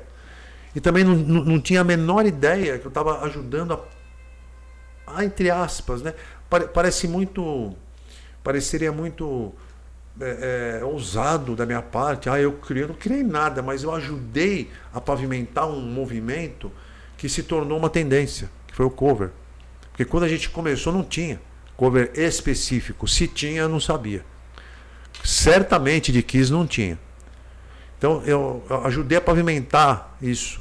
Porque o nome nem, nem tinha esse nome cover. Começou a vir anos depois, com outras bandas. Quando a gente começou, era tudo contra. Era, era, é, ficava desbravando, literalmente, desbravando as coisas. Era visto como, como freak show, como gay, como ET, como, sabe, tudo. É como, como. Meu, eu me lembro, cara, você com 17 anos, é, há três meses atrás, você não. Tua mãe, minha mãe tinha que me deixar fazer as coisas. Você está num lugar com 4 mil pessoas, com um cordão de segurança, batendo nos outros para você passar e você lá. Ou se você é tratado como um superstar, você não é nada. Como que foi isso na, na, na cabeça, na cabeça de um Loucura, adolescente? você voltar para casa de ônibus com a guitarra na mão. O que, que, que, é isso, cara? Ficava assustado. Na hora tava curtindo. Que loucura. Mas depois parar para pensar, uma semana depois, era tratado como alguém perigoso. E você é uma criança, quase. Não, que isso não, não, não, não, não, não, não, não pode entrar aqui. É, era assim naquele começo. Então não, tinha essa facilidade, entendeu? Não tinha essa, essa abertura, essa normalização. Era visto como algo muito diferente. Então ah, eu estou chamando o cover do Kiss, não era? Não era isso. Eu estou chamando é, essa banda que imita o Kiss. É isso. E peraí, o que, que é isso? Era tipo, é, você era, era, era ao mesmo tempo que iam sereias, anões, mágicos, Alexandre Frota no começo, Supla com a banda Tóquio no começo, artistas emergentes, agente, dançarinas, sabe? Às vezes era freak show. Não era, oh, vamos fazer um show cover aí. Não. Depois. Por isso que eu, eu vejo, eu vejo, eu venho lá de trás. Estou lá atrás. Muito tempo. It's been a long time. Tem aquela música do, do Led Zeppelin. It's been a long time since a rock and roll. It's been a long time. A minha estrada é, é longa. Antes da internet, telefone era difícil. O quê? Não tinha internet, telefone, acesso ao telefone era difícil. Não tinha, é, não, não, não. Não tinha. Eu lembro que você comentou que no começo era de ônibus, né? Não tinha van, então vocês iam de ônibus. Não, não tinha nem que nada. Era, era uma dificuldade, meu. Era uma dificuldade generalizada. E você passou por tudo isso. Passei. Isso chama-se resiliência. E passei porque eu queria, né? Ninguém me torceu o braço, né? Sim. Sim, mas é, é, existe esse fator da resiliência em você. Porque tem pessoas que não, não, aguentam, não dão conta. Não, eu já escutei. Como é que você não desiste? Para com isso aí. E que eu já escutei, ah, vai fazer um trabalho próprio. Ah, tenho trabalho próprio. Eu tenho canções próprias, bonitas, que eu fiz para minha ex-namorada. Várias para ela. Bonitas músicas. Uma, inclusive, dei para ela. Mas eu me satisfaço artisticamente com isso. O meu objetivo não é fazer disso uma ponte, entendeu? É. É, eu estou chamando atenção desses aspectos, né? Porque é, conceitualmente a gente fala muito, né? De resiliência, de propósito inabalado, é, mas trazer alguém que, que, que viveu e que está vivendo é, isso de forma prática, de forma real, é muito bacana, né? Então, é, passar por tudo que você passou, pelos preconceitos, né? Depois eu queria falar um pouquinho mais deles. É, pela, pela, por essa dificuldade mesmo, né? lembro de você também ter comentado. Quando eu falo lembro de você ter comentado, é porque eu fiquei assistindo as suas entrevistas, né? É, de, de, como é que vocês faziam né, as roupas, quer dizer, era sua avó que ajudava a fazer, não é isso? Sim. é, então, assim, não era essa facilidade, né? Não. Que a gente vai num, num botãozinho, não. compra, chega em casa pelo correio. Quer dizer, vocês confeccionavam. As coisas é, eram mais trabalhosas, né? Cara, era só dificuldade. Então, por exemplo, começando da, da raiz, eu, eu tinha uma dificuldade, primeiro lugar, que me deixar, para me deixarem fazer aquilo. A minha mãe tinha que me deixar para começar. Então, se minha mãe não deixasse, eu não ia, não ia, poder fazer. Porque eu era muito novo, então não tinha autonomia. Ah, agora eu quero fazer isso. Não, só estudava. Menor de idade. Então, minha mãe tinha que, em primeiro lugar, ela tinha que deixar eu fazer. Então, a, a, a família toda, na época, havia. Não era da, uh, preconceito da minha família, mas havia um preconceito. Um, esse termo é meio pesado, preconceito. Havia o quê? Vai, na época, é, é, é você era viado ou puta? Pronto. E era ruim você ser viado ou puta. Então era isso. Artista era isso. E maconheiro. Então já começava por aí. Então você, na, naquela época era assim. Então já tinha, eu já tinha essa dificuldade para transpor. Primeiro, todo mundo ia achar que eu era isso. E de uma família de médico, né? Eu acho que tinha um. É, também. Também, né? Então, assim, é, é família de mais... médico, né? O pai médico, é. e aí um filho artista, né? Quer dizer. Isso, é. Era, é, era bem complicado, é. discrepante, né? A, mas o principal realidade. aval, exatamente, o principal aval tinha que ser dado pela minha mãe. Porque ela que estava ali. Minha mãe que nos criou. E ela que tinha que deixar eu fazer ou não. Aí ela falou. Falou, você, pode fazer isso. Quando ela viu a foto, o que, que, que é isso? que você quer fazer isso? Eu mostrei uma foto, saiu uma revista do Kiss no Bravo. Falei, mãe. Eu, eu fico imaginando ela vendo essa revista, Fábio. Eu lembro a cara que ela fez, cara. Eu imagino. Ela falou, mas você quer fazer isso? O que, que é isso, filho? O que, que é isso? A gente era pequeno ali, meus irmãos olhando. Tô, te, tô te querendo tão direitinho. O que, que é isso? Eu me lembro que ela falou: você, você pode fazer com duas condições. Ela deu as condições para mim. Você não pode parar de estudar e você não vai se meter com droga. Foi o que ela falou. Se você eh, fizer essas duas coisas, você não vai mais fazer isso. Você tem que continuar estudando e você não pode se meter com droga.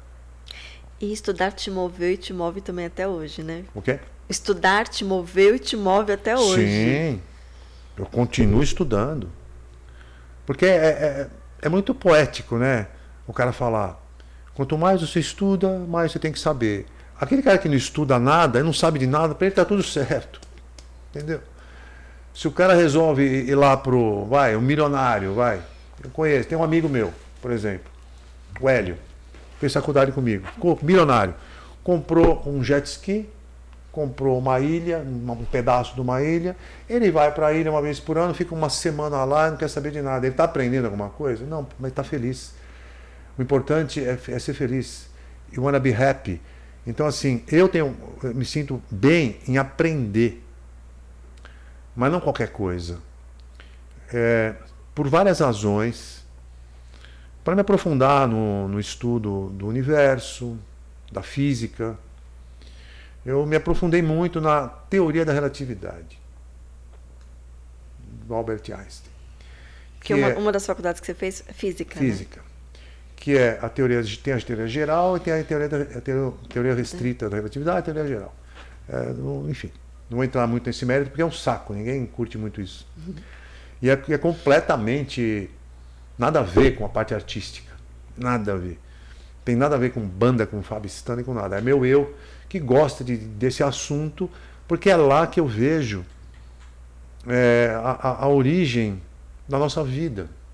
É lá que eu tento buscar a nossa origem. Então, por exemplo, muitas vezes a gente passa horas. Devo ter comentado com isso, isso com você quando a gente falou sobre a entrevista, se não me engano. Muitas vezes a gente passa 10 horas, 10 horas dentro de uma van. É, sozinho. Muitas vezes a lua é a única testemunha, então você tem muito tempo para pensar nas coisas, né? Muitas vezes, quando eu estou solteiro, eu volto de uma viagem dessa pensando na moça que eu conheci. E pensando que, poxa, eu nunca mais vou vê-la. Aquilo preenche. Tenho tempo também para pensar nisso. Pensar na teoria da relatividade, no universo, no porquê estamos aqui.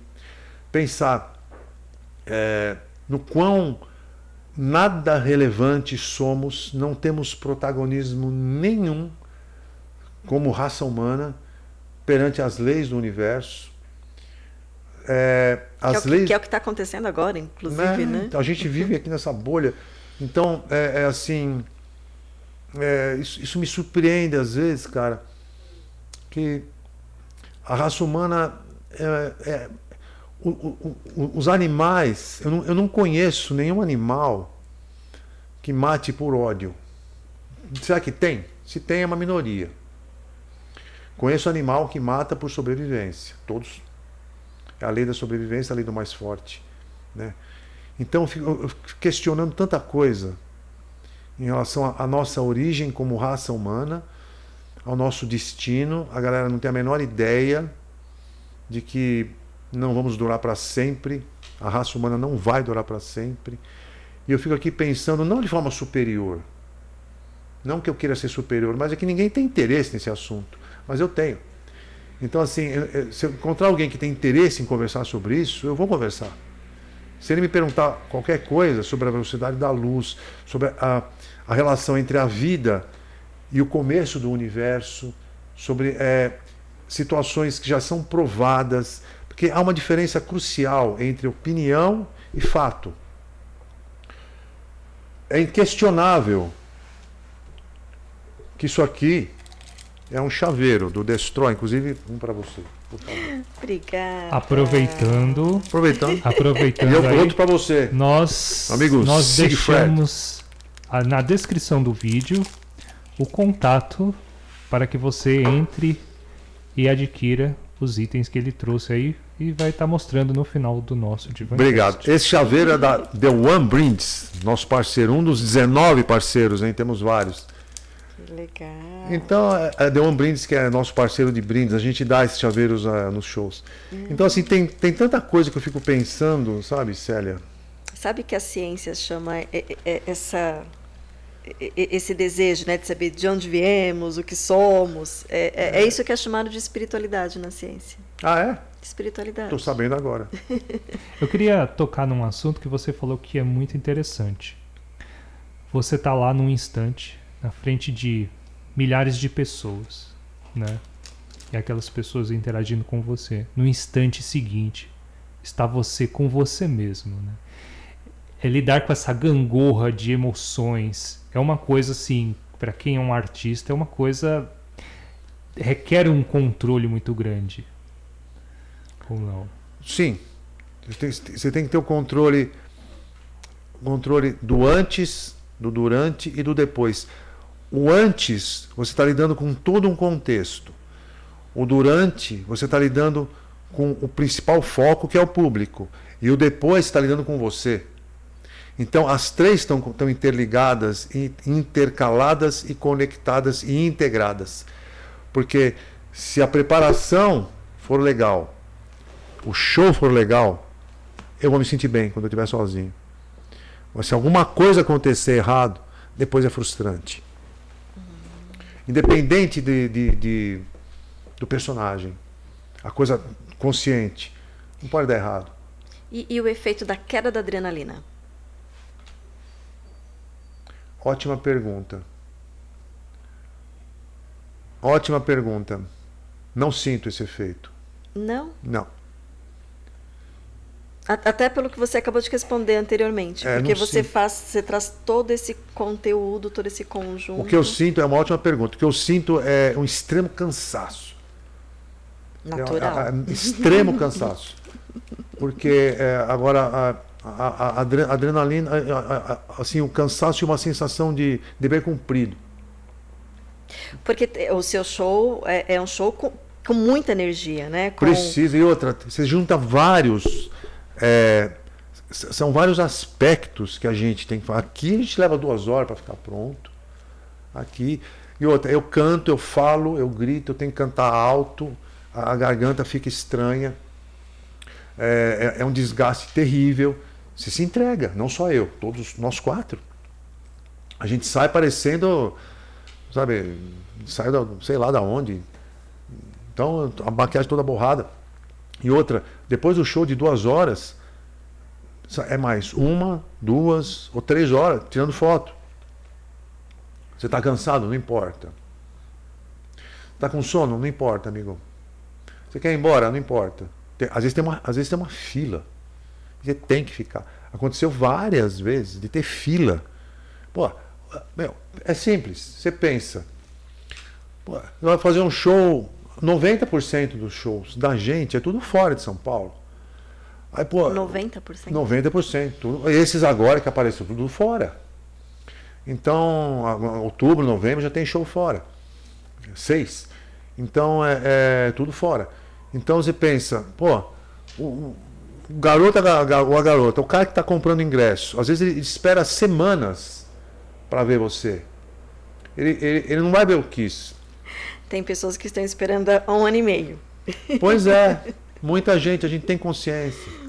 Então, você deve algo para esse cara. Você deve algo para ele. Você sabe quanto que ele economizou? Será que o X que ele pagou de ingresso foi fácil para ele pagar? Acho que não. Às, às vezes sim, às vezes não. Será que ele enfrentou alguma dificuldade para ver aquele show? Será que ele brigou com alguém para ver aquele show? Será que ele está bem esse dia? Mas ele foi. Então eu devo algo, alguma coisa para ele ou para ela. Eu devo. Eu devo. É, eu não posso subir lá e fazer qualquer nota, saca? Fazer qualquer coisa ou tratar ele mal. Posso discordar dele. Posso gostar de, desse presidente, ele gostar daquele presidente, ou sei lá o quê, ou sei lá no que, não sei o que lá, tá, tá, tá, tudo bem não é o que está importando. Ele sendo do bem, não sendo agressivo, ele pode tudo. Ele não sendo agressivo, ele pode tudo. E para além disso, nesse momento ele tem consegue ter contato com o ídolo dele, né? Você tá ali representando o ídolo dele, o, o- a pessoa que ele admira, que É, ele muitas ama. vezes é, é, muitas vezes ele, ele sub- a gente finge que é, que é os caras, eles fingem que acreditam, e tá tudo certo. Mas naquele momento você, você está sendo você, é, independente de estar imitando, Sim. fingindo ser os, os caras. Ali é você, ali é a sua energia, você É, tá ali, sim. né? Eu estou tentando transmitir aquilo para ele, né? Muitas vezes eu até esqueço que eu tô, né? Muitas vezes eu até esqueço, porque está implícito, né? Está implícito. Então, eu, eu, eu faço o show pensando no público, sabe? Meu objetivo é o público, cara. Não interessa se é uma, é, é já teve vezes que a gente tocou para 50 mil, 80 mil. Teve semana, teve uma semana que pô, o cara me marca um show no Bexiga, uma terça-feira por bilheteria. E a gente sem maquiagem, foi seis pessoas, sete horas da noite. Tinha seis pessoas lá, tocamos.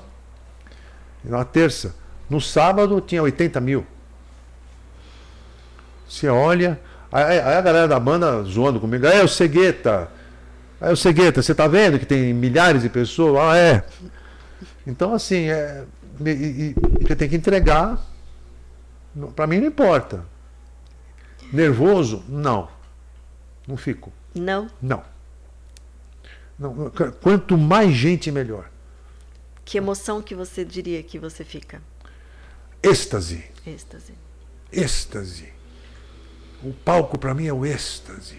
É, Eu quero estar lá. Se eu vejo aquela multidão, eu quero estar lá. Só preciso me recompor. Espera aí, mas você não pode deixar a emoção tomar conta. Eu não posso desafinar. Eu não posso errar. Isso é um perigo. Ó, você conseguiu já falar agora há pouco de empatia, né? Aí é tô- com você. Esses termos aí, psicóloga, senhores. É, não, é porque. é, e o legal é isso, não está combinado, né? Eu não falei para você, vamos falar de empatia, Não, vamos não, falar de propósito na palavra. Sim. Eu estou só aproveitando a sua história, a sua trajetória, para estar dando nome para as coisas que a gente vem falando aqui nos Divancasts, né? Então a gente fala muito de, de acolhimento, de empatia. Isso que você acabou de dizer, né? Assim, quando você pensa no público, que foi difícil para ele comprar aquele ingresso, o quanto ele esperou, quanto ele teve expectativa. Isso é acolhimento, isso é empatia, isso é incrível, porque assim, aí a gente está colocando aqui a empatia e o acolhimento de forma prática, real, vivenciada e aplicada. Com maquiagem. Com Um maquiagem. acolhimento com maquiagem. Muita maquiagem. E salto alto. Né? Que bacana. Toma cuidado, né? Mas tem que tomar muito cuidado, porque é um perigo. Você se deixar levar pelo. Aí é, entra a adrenalina. Aí entra Você tem que ter muito controle com a voz e com o tocar. Senão você acaba se perdendo, acaba é, é, não ficando. na- Não, a banda toda. Porque qualquer banda ao vivo, ela vai errar. Então é, a gente tem, tem que ter esse controle, tem que ter essa consciência e, e tentar controlar o mais possível isso para você não perder a tua naturalidade e não comprometer a musicalidade. É, aí eu vou colocar mais um ingrediente da psicologia, que assim, isso aqui é um gerenciamento emocional. Aí, ó, a psicóloga, senhores. Olha lá. Isso o título, geren- hein? gerenciamento emocional, porque é, e, e como é importante esse autoconhecimento. Então, assim, você sabe que vai aumentar a adrenalina, Sim. que isso te traz êxtase e que se você se entregar à emoção, é, você não vai entregar o que você precisa entregar. Sim. Né? Então, é, ter essa energia do êxtase, ter essa energia da, da emoção, mais a razão, né? mais o gerenciamento das emoções, é que vão trazer esse resultado todo no final É. e, e- e garantir o sucesso que vocês são. É precisa, né? Tem que ter a cabeça no lugar. Precisa. né? É por isso que. Pode falar. Não, é, é que assim, é, eu estou querendo enfatizar isso porque, principalmente por coisas que a gente acompanha no consultório, que trabalha com, com, com psicologia, né? Como existem algumas distorções, né? Então, assim, eu gosto de arte, então acho que vai ser uma mil maravilha, que vai chegar lá e vai. Ah, tô afim de cantar, vou cantar. Não é. É, É, não é. mas não é. É, há, que, há que haver disciplina, é- ela, ele tem que se preparar muito. Tem que se preparar e tem que ter esse controle, emo controle esse gerenciamento emocional. Porque tem o dom nato e o dom adquirido. Isso é fato. E o dom mantido e o dom trabalhado.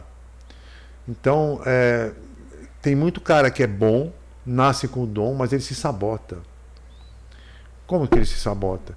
Repito, tenho nada contra, não é julgamento moral, quem enche a cara, quem. Tá, eu não. Eu não, não pico droga, não, baseadinho, nada. Pó, nada. Tô fora de tudo isso aí. Nada, nada, nada. Fábio. Porque eu não gosto. Eu não gosto. Porque é um preconceito que a gente tem do- de, de artistas como um todo, né? É, mas eu, eu nunca, cara, eu nunca bebi. Ó, teve uma vez na vida que eu tomei uma garrafa de cerveja. Uma vez na vida. Que eu, que eu, que eu tive, fui- tive que tomar uma garrafa e meia de cerveja. Quando? Em 2010, estava com a minha ex-noiva. A gente tá- tinha brigado, feio. Aí eu, eu tava tentando voltar com ela. Aí eu comprei o ingresso pro show do Guns N' Roses no dia março de 2010 e convidei ela. Ela ficou toda feliz, veio, a gente voltou naquele dia e a gente foi no show do Guns N' Roses. Não lembro que estádio que foi, acho que foi no Pacaembu, não lembro. E eu não não estava lá pelo Guns, estava lá por ela, porque é ela que curte. Acabou a água. Aquele puta calor, nós pingando. E ela fala, o que, que a gente vai fazer? Tá, vou tomar cerveja. Foi lá que eu tomei cerveja. Eu tomei para matar assim. Não gostei.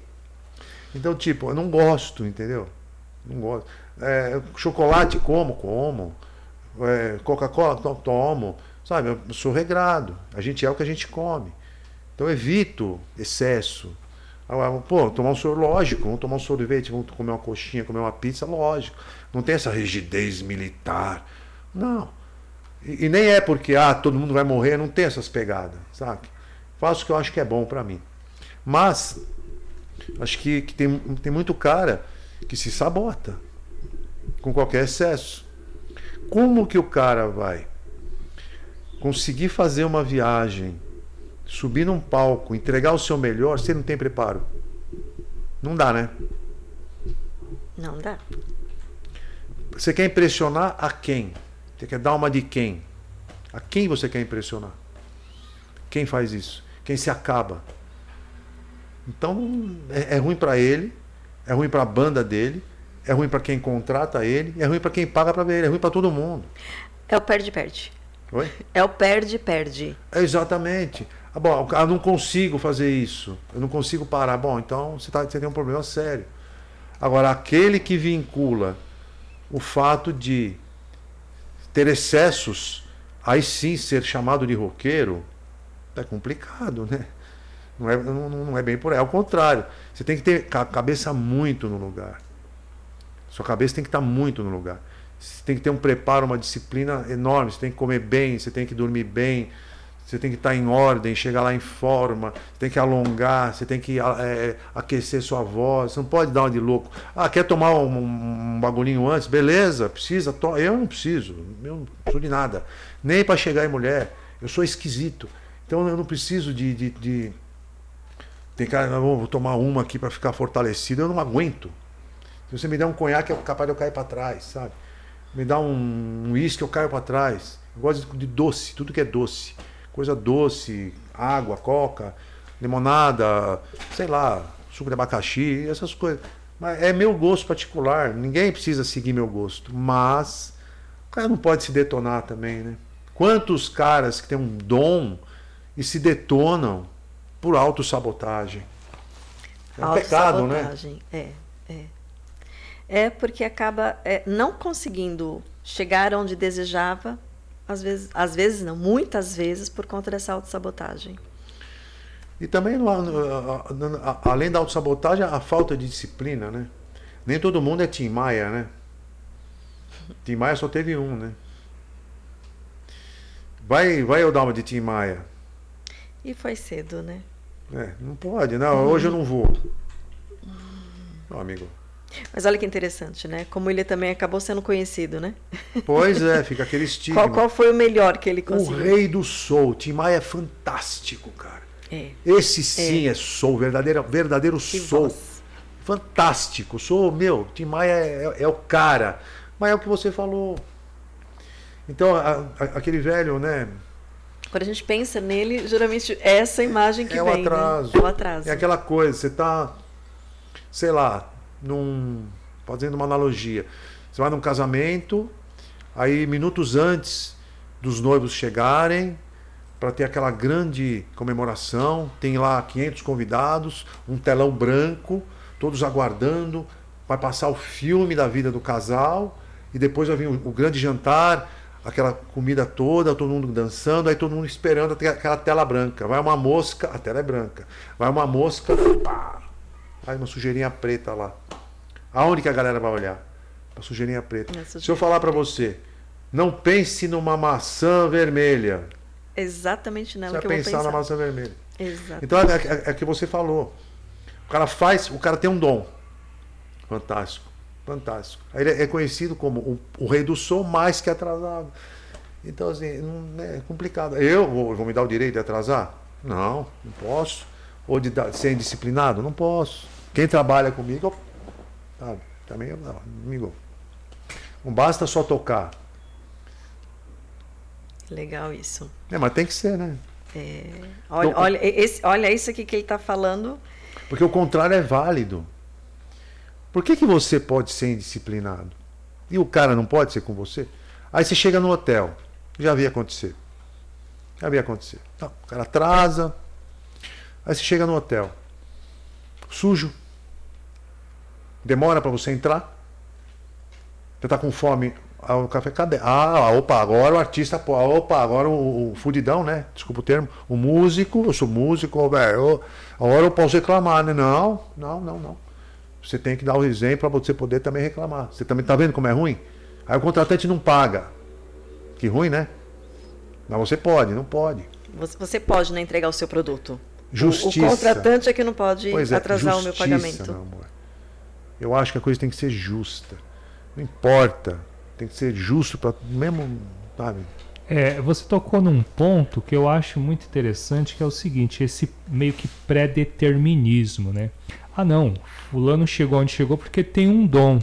Eu acho que isso dá mais legitimidade pro medíocre continuar medíocre. Ele tem uma. Desculpa, olha, eu não cheguei lá porque eu não tenho dom. Ele não querer se esforçar mais, não querer ir além e melhorar suas, su- os seus horizontes, né? Eu vejo assim, né? Sim, é verdade. Porque o o cara tem que ter em mente também o seguinte, né? Um grande artista, quantidade de pessoas que ele está influenciando. Não é só artista, jogador de futebol, um ídolo. Eu não vou comprar nada porque o Neymar apareceu com aquilo. Eu. Mas tem muita gente que vai. Muita gente vai. Muita gente vai. O cara tem que ter a consciência de- da, da massa que ele está atingindo e da forma. Então, passa uma mensagem bacana. Procure passar. Não, eu não estou falando isso para parecer é, o legal perante a câmera. É porque eu acho. Entendeu? Eu acho válido você fazer isso. Você entendeu? já viu isso acontecendo no sentido prático? Assim, alguém já chegou para você e falou a, a mesma coisa que você conseguiu através do Kiss, alguém já conseguiu falar assim, nossa, quando eu te vi, aconteceu isso comigo. Já é muito gratificante. É muito gratificante. Já aconteceu. Já aconteceu de pessoas, muita, muitas vezes, é, durante o show, no meio de uma música, é como se fosse um grito de guerra. Aquele momento é o momento da, da, da interação maior. Então a banda fica tocando e eu vou falar com o público. Aí eu vou no, no, no âmago deles. Vou no âmago deles. A, a realidade daquele momento qual é? Eu falo, eu sei, a banda está tocando. E eu estou olhando para todo mundo. Olha, eu sei que você está aqui e você passou uma semana difícil. Eu sei que alguém no seu serviço tentou te prejudicar. Eu sei que alguém tentou passar a perna em você. Alguém tentou te fazer alguma coisa mal. Alguém tentou te ferrar. O que, que a gente vai falar para ele agora? Agora você pode tudo. Vai se foda! A galera entra em êxtase. E a banda ah, é um êxtase, é um grito de guerra. Nós contra o mundo. Somos nós ali contra o mundo, contra o errado. É uma rebeldia contra o errado, assim que eu vejo. Aí eu recebo esse feedback. Já recebi por scrap, mensagem, no o Facebook. O meu, aquilo lá que você falou serviu para mim, eu nunca esqueci. Tá? Várias vezes acontece. Ou a galera se estimula a tocar porque vê a gente. Então é, é, é bacana, porque a gente está representando o Kiss, mas ele se sentiu estimulado, porque viu. Ou de repente até pela, pela vivência que tenho, se ajudar alguém, né? Tudo isso. Eu não estou assim fazendo tipo, sabe? Ou querendo convencer alguém de nada. Estou é, tentando expressar aquilo que eu realmente acredito, que eu aprendi e que eu procuro me pautar. Se isso servir para ajudar, pô, que ótimo. Atrapalhar, não quero. Sabe, julgamento tem. Muita gente acha que eu sou metido, acha que eu, que eu, que eu me acho mais que eu quis. Que eu me, pode pensar. É, tá, paciência, né?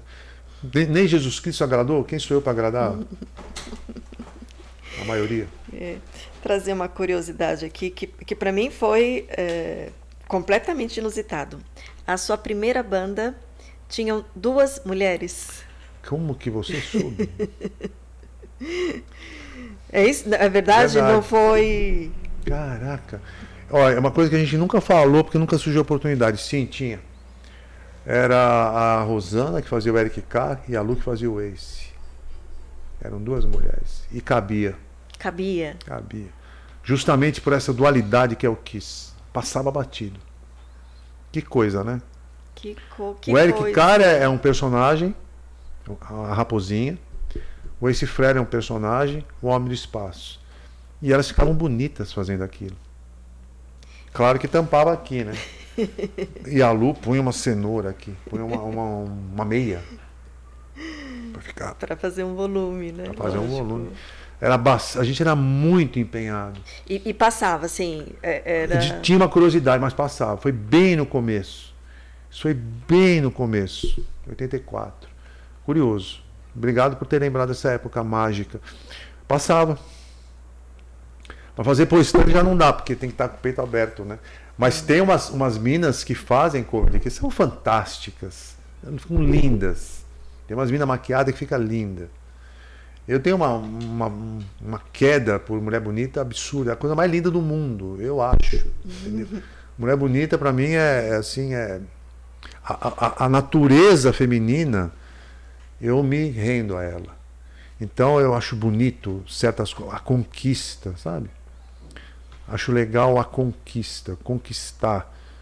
É, é, aquele fato de é, estamos aqui um pelo outro. Então, tipo, se, eu, se a gente trocou um beijo com alguma moça, por exemplo, naquele momento, eu e ela somos únicos. Apenas um beijo. Então, aquilo significa para mim. Então, é, essas coisas têm importância. Mas eu estou divagando do assunto, vamos voltar. É, já vi várias, é, como está falando de mulher maquiada, né? Várias é, mulheres, moças, meninas maquiadas de Kiss, fica uma coisa absurda. Justamente porque tem essa ambiguidade, né? O próprio Kiss como personagens tem essa ambiguidade. É curioso. Mas vamos aproveitar essa devagada que você deu. É, como que é essa relação com, com as fãs aí, especificamente com as fãs, né? Porque Algumas devem gera um fascínio. Não, gera. Né? Não é só com. É, com o público. Com... Ah, sim, tem. Tem. Existe, existe. Tem que tomar cuidado com isso, porque tem que respeitar muito. Mas, assim, quando eu. Momentos que estou solteiro, eu já me envolvi com, com moças que eu conheci em show. Várias vezes. Me tornaram a, grandes amigas. É uma oportunidade que você tem para conhecer as pessoas. Mas é, é, é, é a desvantagem, entre aspas, é que é tipo aquele. Sabe aquele amor de marinheiro? Que, que aquela, tem aquele. Tem um ditado lá, né? Que fala, o marinheiro tem um. Um amor em cada, cada porto. porto. né? é, tá uma cidade e não vem mais. Já aconteceu várias vezes. Mas você tem que ter, ter cuidado. Não pode, tem que tratar, entendeu? Saber que aquilo é uma oportunidade que lhe está sendo dada de você conhecer alguém. É claro que tem excessos. As meninas já tiraram, já jogaram coisa. Meu, quando eu estava é, casado, já fui casado, ou quando eu estava noivo, Precisava tomar muito cuidado, porque era difícil. Teve vezes que as minas sobem no palco, tem, abre aqui, na sua frente, namorada vê, a noiva vê, fala, o que, que é isso? Era, era, era complicado. Eu tive muito problema com isso. Por mais fiel que você seja. O que eu não acho que porque o cara é músico, necessariamente ele é infiel. Ele é visado. É muito visado. Acho até que aquele cara, aquele cara bem retraído, né? Trabalha no escritório, ele tem mais chance de fazer e não ser pego do que esse visado. O visado tá Hoje lá. em dia, então, com tanto oh. paparazzi que tem, com tanto celular. Celular, happy hour, ele tem. vai, não fala nada pra mulher, oi amor, tudo bem? Volta pra casa, limpa o batom da camisa, acabou. A gente é exposto, né? Então você tem que tomar muito cuidado com quem você está se envolvendo, saber que a galera tá doida. Você não pode prevalecer disso, a galera tá doida. Mas eu ainda tenho a esperança de achar o grande amor da minha vida, o próximo a próxima, né? Numa viagem dessa. Mas você tem que lembrar que a galera tá, tá chapada, né? É como o diabo gosta. A noite é assim. E, e, e, transitar com a sua vida pessoal, porque também é um outro grande desafio, não é? Como assim? A sua vida pessoal, tendo essa visibilidade toda, viajando uh, uh, para outras cidades, como que é transitar aí? A, a, a vida pessoal, né? Afetiva, relacionamento. Então, é boa pergunta. É, tem aí duas questões. Primeiro, assim que eu já estou muito acostumado em concatenar as atividades profissionais da, da banda e da firma. Mas era, no caso do relacionamento, um problema muito sério. Porque eu tive uma moça, amava ela, amava ela, depois a gente se tornou. Era minha melhor amiga. Nós ficamos oito anos, quase dez anos juntos. Morava em outra cidade, no interior. É, e era muito difícil. Por quê? Porque eu estava cada, cada semana numa cidade. E não que ela go não gostasse, ela gostava de bandinha cover, gostava de show, gostava de ir, mas e não, não era também a desconfiança que vai trair, porque eu pensava assim, falar para ela, falar, é, é, eu olho para uma moça bonita, lógico que eu vou ter desejo, mas eu não vou trair você. Por que, que eu não vou trair você? Por várias razões. Primeiro, se eu fizer isso, você me larga eu não quero te perder. Não vale a pena um momento ali e eu não quero perder você. Segundo, você vai ficar, você vai me se vingar porque você é vingativa. E eu não quero isso. Deus me livre. Então eu não vou trair você. Acredite nisso. Mas era difícil. Então, imagine você, você tem um.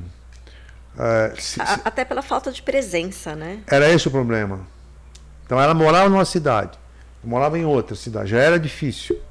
Entendeu? Ela trabalhava muito, tinha criança para cuidar, cuidou de. criou dois, que eu amo eles, até hoje. E era, era, era muito complicado. E assim, no momento atual, que eu estou solteiro, eu tenho, tenho, tenho, tenho que ter um cuidado com a minha mãe agora. Porque agora só tem eu para cuidar da minha mãe. Entendeu? Então, antigamente tinha meu outro irmão, que não está mais aqui. E tem meu outro irmão, mas ele é médico e ele tem uma, um outro. Não tem, assim, a disponibilidade que eu teria, né? Então, eu, eu lido com essa, com essa questão de como é, deixar minha mãe amparada nas viagens. Estou tomando providências para isso. Eu não posso largar. Então, minha mãe é tudo para mim. Então, não tem desculpa para isso.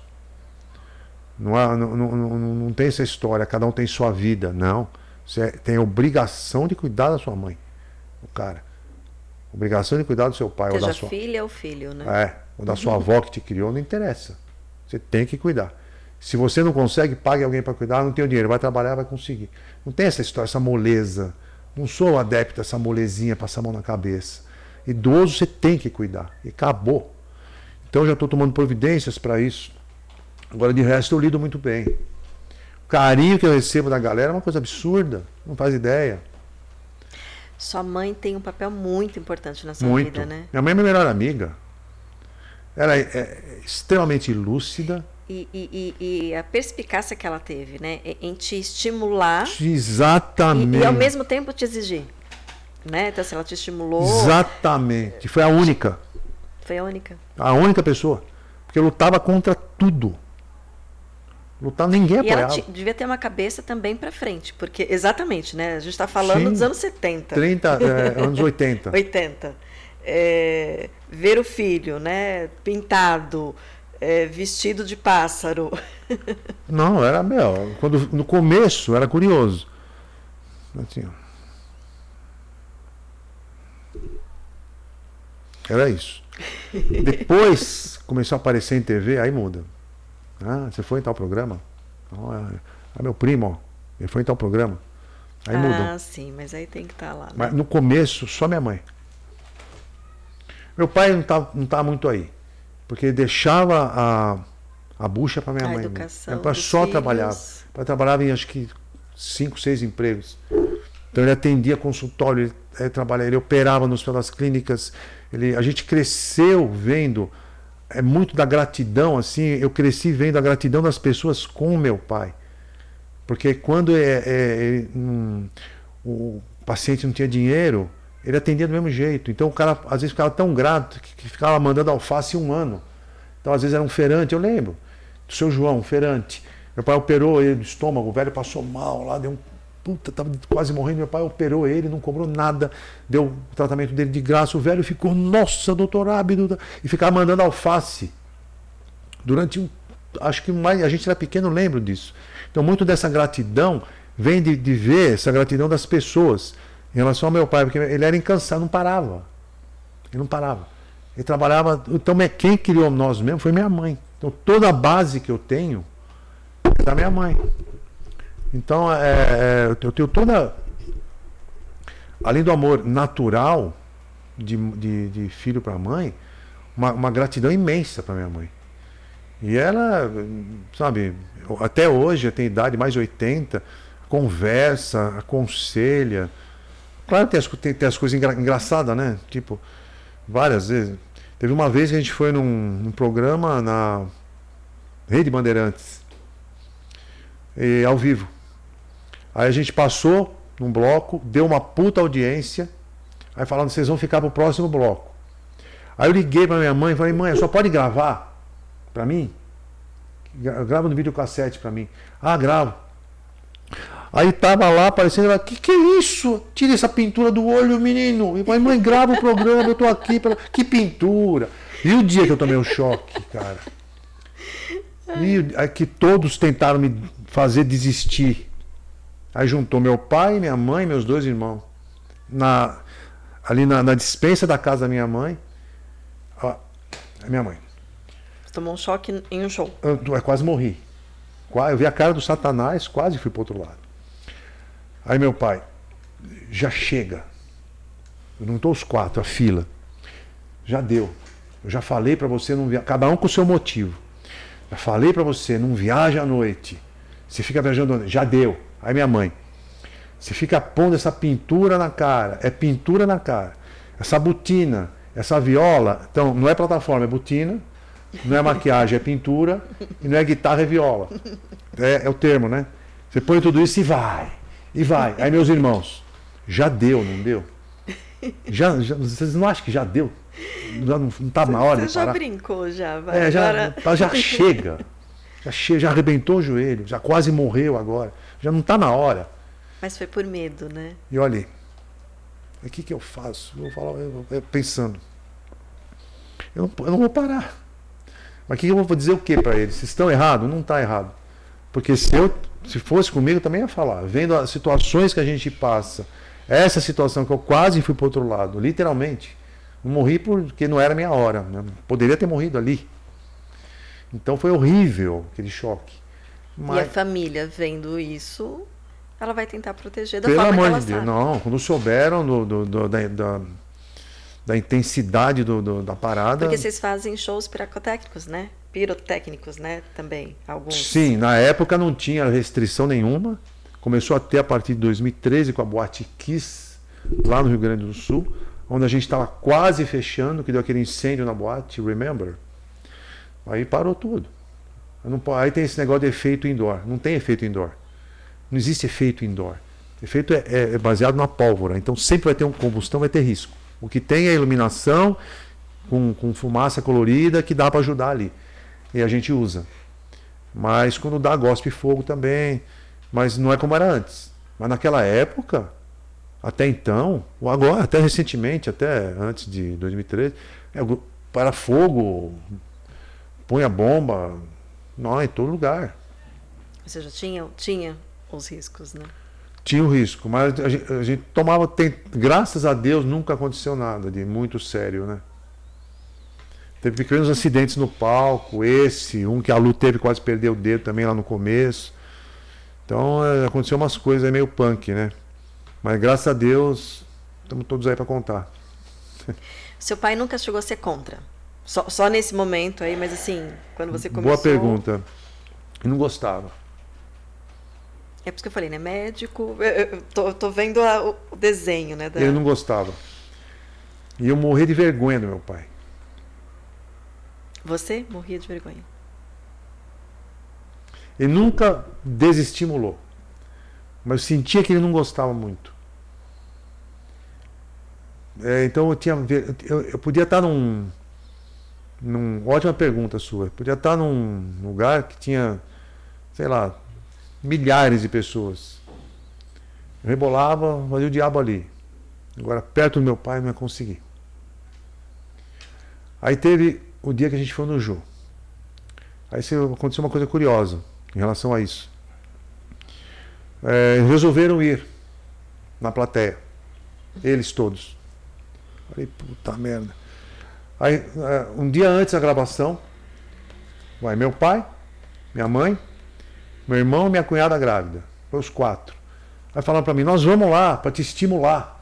Falei, puta merda, eu pensei, caramba, ele vai. Eu, eu vou, como que eu vou falar, pai? Eu tenho vergonha do senhor. Mas eu tenho que falar. E eles achando que eles iam lá para me dar. Eu falei, mas não quero, não quero, não precisa ir. Veja pela TV. Tipo, é, não, não tô negando a presença, mas eu não preciso desse apoio. Entendeu? O fato de estar lá já é bom o suficiente para me ficar numa vibe bacana. Eles achavam que, que que eles, eles indo lá.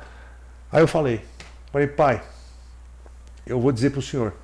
Aí eu falei exatamente isso. Eu. Desculpa. Enfim. Falei para ele. Falei, o senhor é. Eu morro de vergonha. Aí ele falou, você é o artista da família. E acabou a vergonha. Aí ele foi. Desculpa que eu nunca falei isso. É, é a primeira ser, vez. Tinha que ser uma psicóloga para perguntar isso também, né? E aí ele foi e aí ele falou, inclusive vou te falar uma coisa que você não sabe. Aquela música eu adoro. Ele, aí ele fez o jeito dele. Eu falei, meu Deus do céu, cara. Por que isso nunca me falou isso antes? Agora, aí foram. E eu nem liguei que eles estavam lá. Estava resolvida a questão. Né? Entendeu? Estavam lá, eu nem sei onde que eles ficaram lá. Ficaram lá, estavam lá, tudo. Agora, hum, foi um motivo de orgulho. Quando a gente estava passando o som, a fila do público para entrar, e eles ali. Minha mãe é meu filho que está lá. Que foi orgulho uhum. quando a gente foi no jogo. Perdão, porque essa história eu nunca contei, cara. E a gente vai falar, você tem umas perguntas, hein? Cara, você não quer colaborar com o meu livro, não? Precisa fazer umas perguntas. A gente racha o lucro. Não. Ela é boa, viu? É, e aí, óbvio que eu vou aproveitar né, esse, esse pedacinho para dizer assim, como comunicação entre pais e filhos é importante. Percebe uma conversa, ainda bem que você conseguiu se transpor é, e falar para ele da vergonha, porque senão isso podia ter se arrastado durante muito mais tempo. Foi, acabou, é verdade. Ou seja, se resolveu, né? Olha a dica aí, né, pais e filhos, conversem. Aconteceu, é verdade. Mas, mas assim, ele não bloqueava, mas ele não gostava. Ele era muito, assim, é, aqueles senhores, como é que eu digo, clássicos. Não era aqueles senhores moderninhos. Não, então é, é, é, muito. Não tem nome, está me fugindo. Enfim.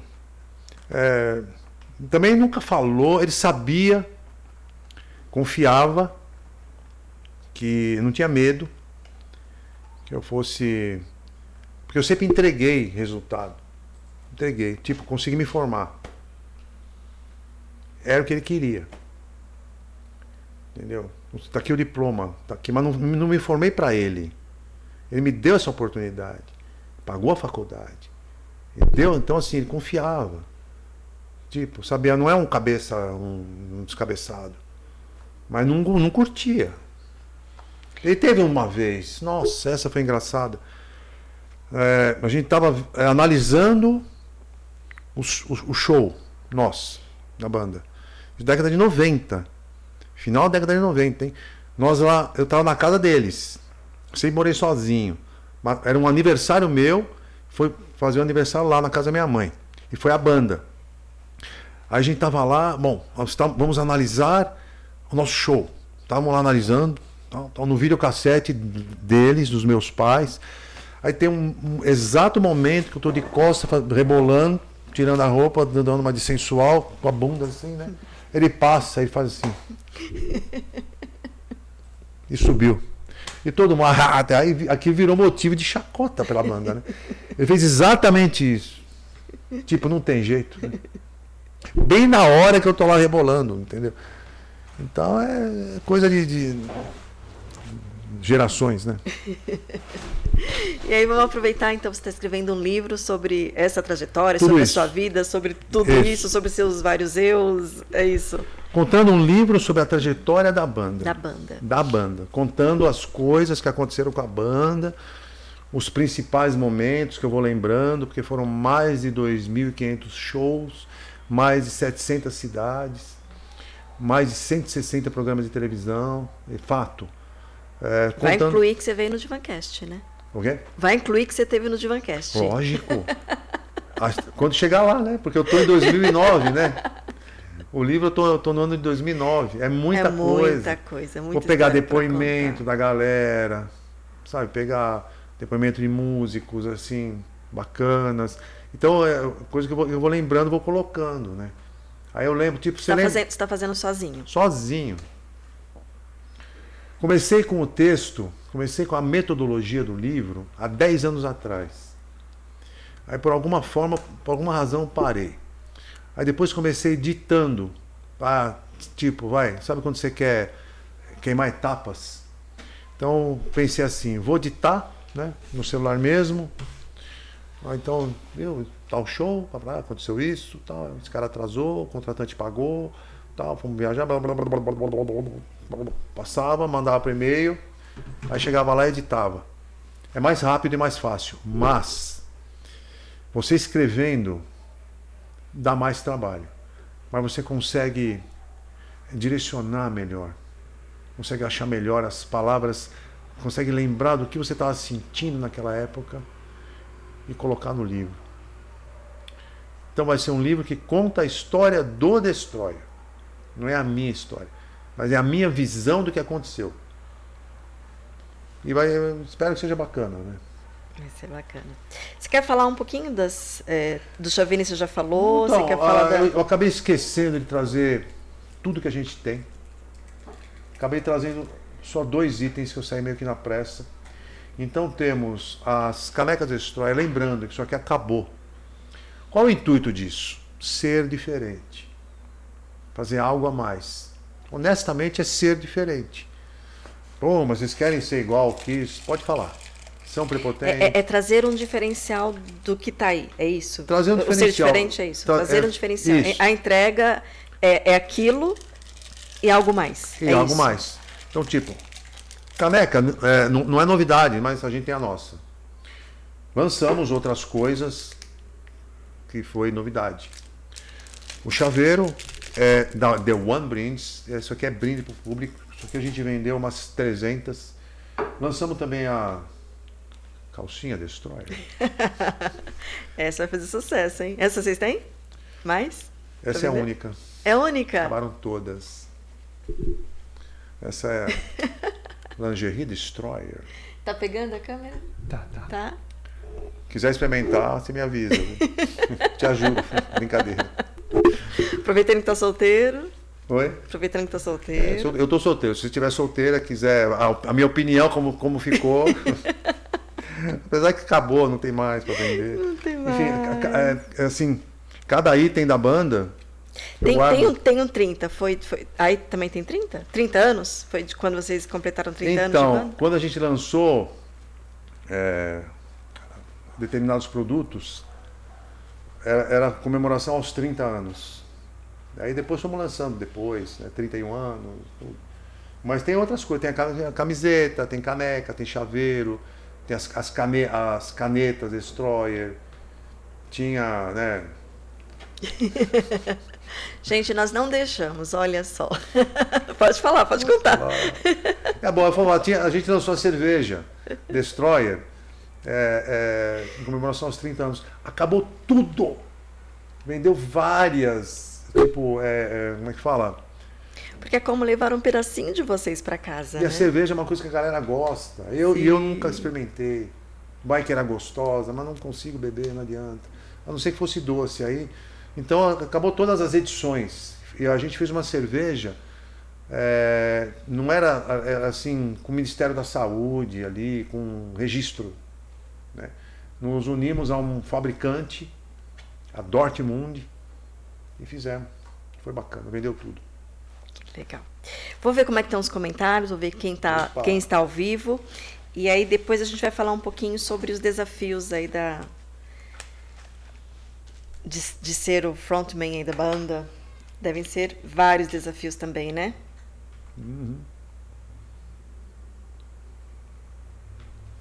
Na verdade, tem duas coisas. Vou até anotar aqui para não esquecer. Uma é. Vou anotar aqui. Para lembrar de te perguntar.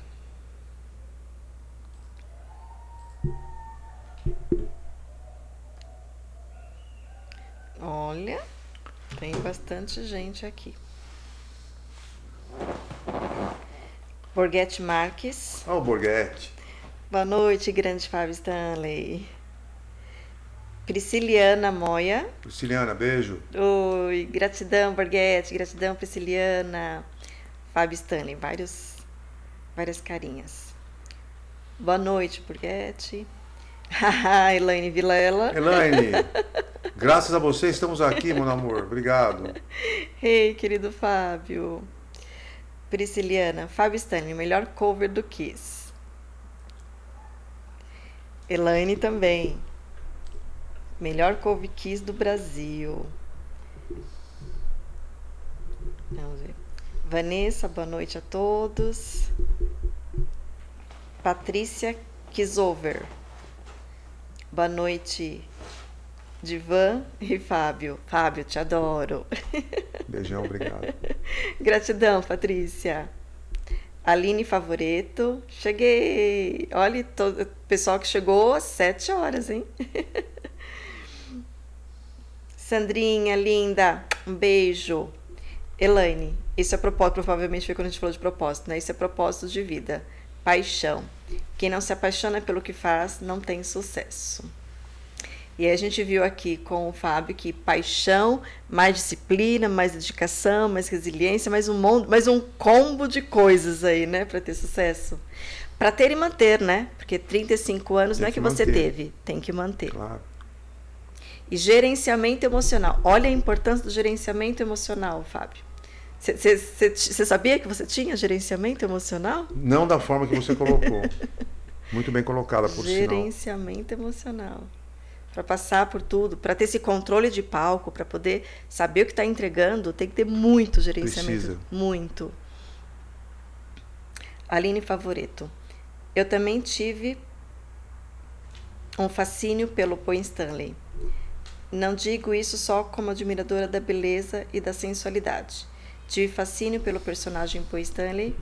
É fora do comum. Que legal. Sabe que eu tô conhecendo o Kiss por você, né? Que bom. Ainda bem. Aliás, quem me conhece sabe que, olha, jamais imaginei que fosse receber um personagem assim do Kiss. Que legal, né? Como a vida nos surpreende. É aquilo que você falou, né? Qual é a probabilidade disso acontecer? A gente não Quase zero. É verdade. Quase zero. É. Mas acontece. Ainda bem. Ah, a Aline Favoreto falou pisciano, de peixes. Deve ser, né? Pisciano? Eu sou pisciano. Ah, Ela também, pelo jeito. Ah, então é isso. Prisciliana também, a Prisciliana também, pisciana. Nossa, quantos piscianos aqui? Eu também curto muito as minhas crises depressivas ouvindo Kiss. Que, aliás, a música, assim, especificamente está falando do Kiss, mas a música e a arte Que ajudam, né? É um bálsamo, tera- né? é- é terapia. É, é terapia. É, tem um trabalho, tem um filme muito bacana da, da psiquiatra Nise, que é um filme bem conhecido, mas ela retrata muito tratamentos que ela fazia em hospital psiquiátrico através da arte. Então, assim, a arte é terapia. santo remédio. É um santo remédio. Sem contar com as frequências, né? Que aí é uma outra história. É verdade. As frequências musicais. Rose, obrigada, Rose. Um beijo. Rosana, conseguiu chegar, Rô. A Rosana mandou uma mensagem. Eu, eu, tô, eu tô, tô chegando em casa, vai demorar um pouquinho, mas eu já vou chegar em casa e já vou entrar para assistir. A gente tem um público muito querido. Um beijo para Obrigado vocês. aí. Obrigado a essa galera que tá vendo. E olha, você foi bem esperado, viu? Foi bem esperado. Todo mundo, quando eu coloquei nas redes sociais que você viria, "Ah, não acredito! E ele vai fantasiado, ele vai maquiado. Vai, olha ele aqui maquiado. Maquiado e contando essas coisas lindas pra gente. E ensinando, né? Contando, ensinando, né, Siegfried? A gente adora isso, né? E aprendendo também. Exatamente. Aline, favorito. Também não bebo, Fábio. Elaine. Fábio é pura adrenalina nos shows. Ah, a Elaine já foi. Bom, deve Já ter foi. vários, né? Já. Aline, favorito. Deve ser maravilhoso ser funcionário do Fábio. Opa. A gente vai falar disso daqui a pouquinho. Ai. Aline, eu amo astrologia, tarô, mas também são os meus trabalhos. Por exemplo, mas também são meus trabalhos. Ela trabalha com isso? Astrologia e tarô? A Aline? Aline? Eu acho que sim. É. Aline, socorro. Deixa eu ver se tem alguém. Prisciliana, sou cuidadora de idoso. Amo o que faço. Olha aí, Prisciliana Moia. Um dom, né? É, a gente estava conversando sobre isso, né? Um pouquinho antes agora de começar. É um dom. Precisa gostar, precisa se empenhar, precisa se dedicar, Oh, né? Ter os recursos aí para fazer um bom trabalho. Fazer uma boa entrega, né? sim. Com empatia. Não é fácil. Não é fácil. Não, não é fácil. Tipo o próprio quis no começo. Deve ser alguma coisa que a gente estava falando na hora. Pessoas com preconceitos. São pessoas sem caráter. É, a gente podemos fazer um divancast sobre só, só dessa frase, viu, Prisciliana? É, infelizmente ainda existe muito preconceito. Eu até utilizei preconceito para não utilizar preconceito. Sim, porque é diferente. Porque é diferente, né? Assim, é, qu- quando você fala da- do, do começo, principalmente do começo, e acho que até começo até há pouco tempo, né? Dessa questão do, do preconceito que a gente tem do artista, que a gente tem do homem pintado, do homem fantasiado, é, ou da mulher, né? Tô falando do homem porque é você quem está aqui. É, enfim, né? É, como a gente julga por conta desse preconceito que a gente tem, né?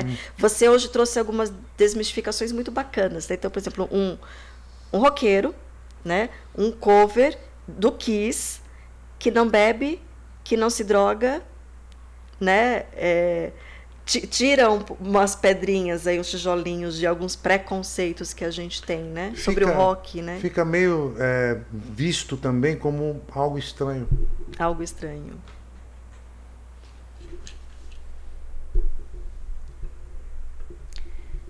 Borghetti. Opa, tô aqui. Ivan de Toledo. Estão pedindo uma palhinha para você. Fábio, qual momento do Destroyer você adora, você adora lembrar? Ó, uma pergunta. Peraí, deixa eu só ver se tem mais alguma pergunta aqui que a gente já. Ah, falaram da música Xande, não sei se é assim que se pronuncia.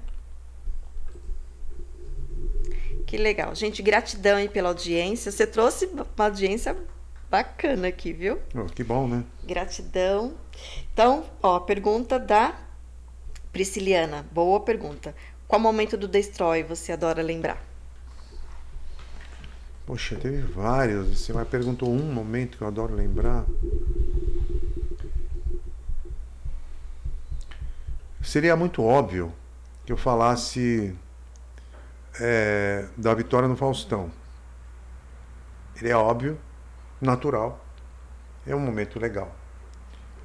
Mas Teve um, um, um, momento que eu, assim, que me veio na cabeça agora. Em 94, 95, quando a gente foi vamos cinco vezes no Raul Gil. É, aí quando a gente estava indo da primeira vez, que é, tinha uma, uma fila gigantesca de gente querendo entrar no programa. E aí a gente pegou aquela fila e quando viram o que a gente fazia, eles tiraram a gente da fila e pôs direto na produção, porque ainda era uma novidade. E quando a gente voltou para o apartamento do guitarrista na época, que era o Rodrigo, a gente começou a ser, nós nos abraçamos e começamos a pular de alegria. Porque eu não quero ter a emoção sozinho. Quero que todos tenham a mesma emoção que eu. Não é só pegar o dinheiro e ir embora. Isso aí me deixa, sabe? Pegar o dinheiro e ir embora. Tá. Então esse momento é legal lembrar. A gente pulando, dois marmanjos, o cara ele é mais alto que eu, se abraçando, oba, oba, oba, oba, parecia dois idiotas.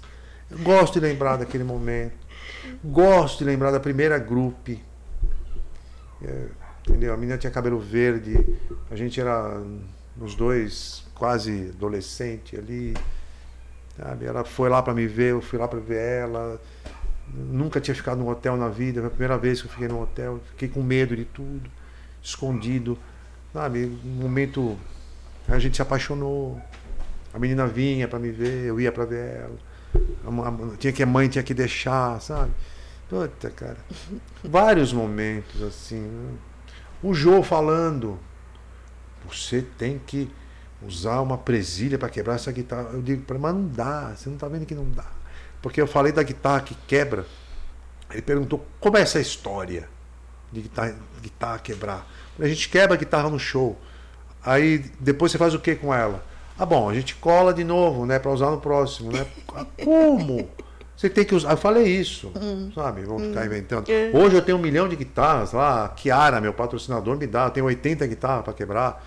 Mas na época não. A gente colava. Então, ele falou: não, mas pera, você cola? É. é. Então eu fiquei lembrando, um momento lembrando. O Jô Soares, no camarim, depois do programa. E eu discutindo com ele, é, falando, João, não dá. E ele insistindo, mas dá. Eu digo para você que não dá. E ele, não, mas você tentou. Mas você, você não entende que não dá. Como que eu vou colar o negócio com uma presilha de. Aí ele tentando explicar. Olha, você pega uma presilha do armário. Eu vejo, não dá, como é que eu. E ele, e ele insistindo. Então, momentos absurdos. Aí depois ele deu um beijo aqui, ó. Cara, foi uma, saca? Tanta coisa. Teremos que fazer mais um Divancast para me lembrar das coisas.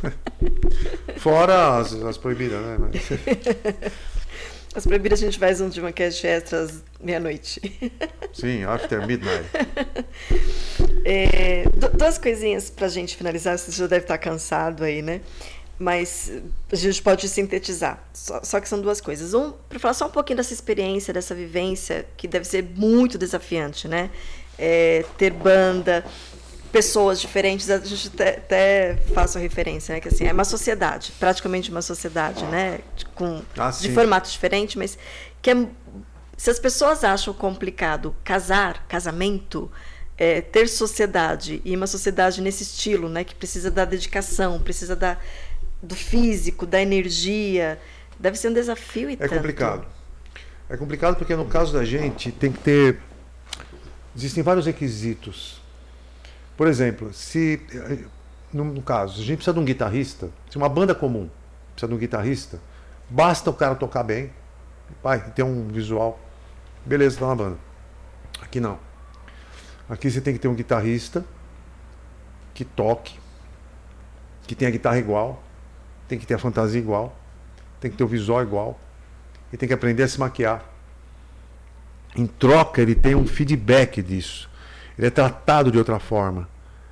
Chega um ponto, isso passa a não ser tão importante mais para ele. Como acontece. Então, para nós, para mim, continua. Para ele, não. Tem um que está na banda comigo, tem dois que estão na banda comigo há muito tempo. O Léo e o Jota.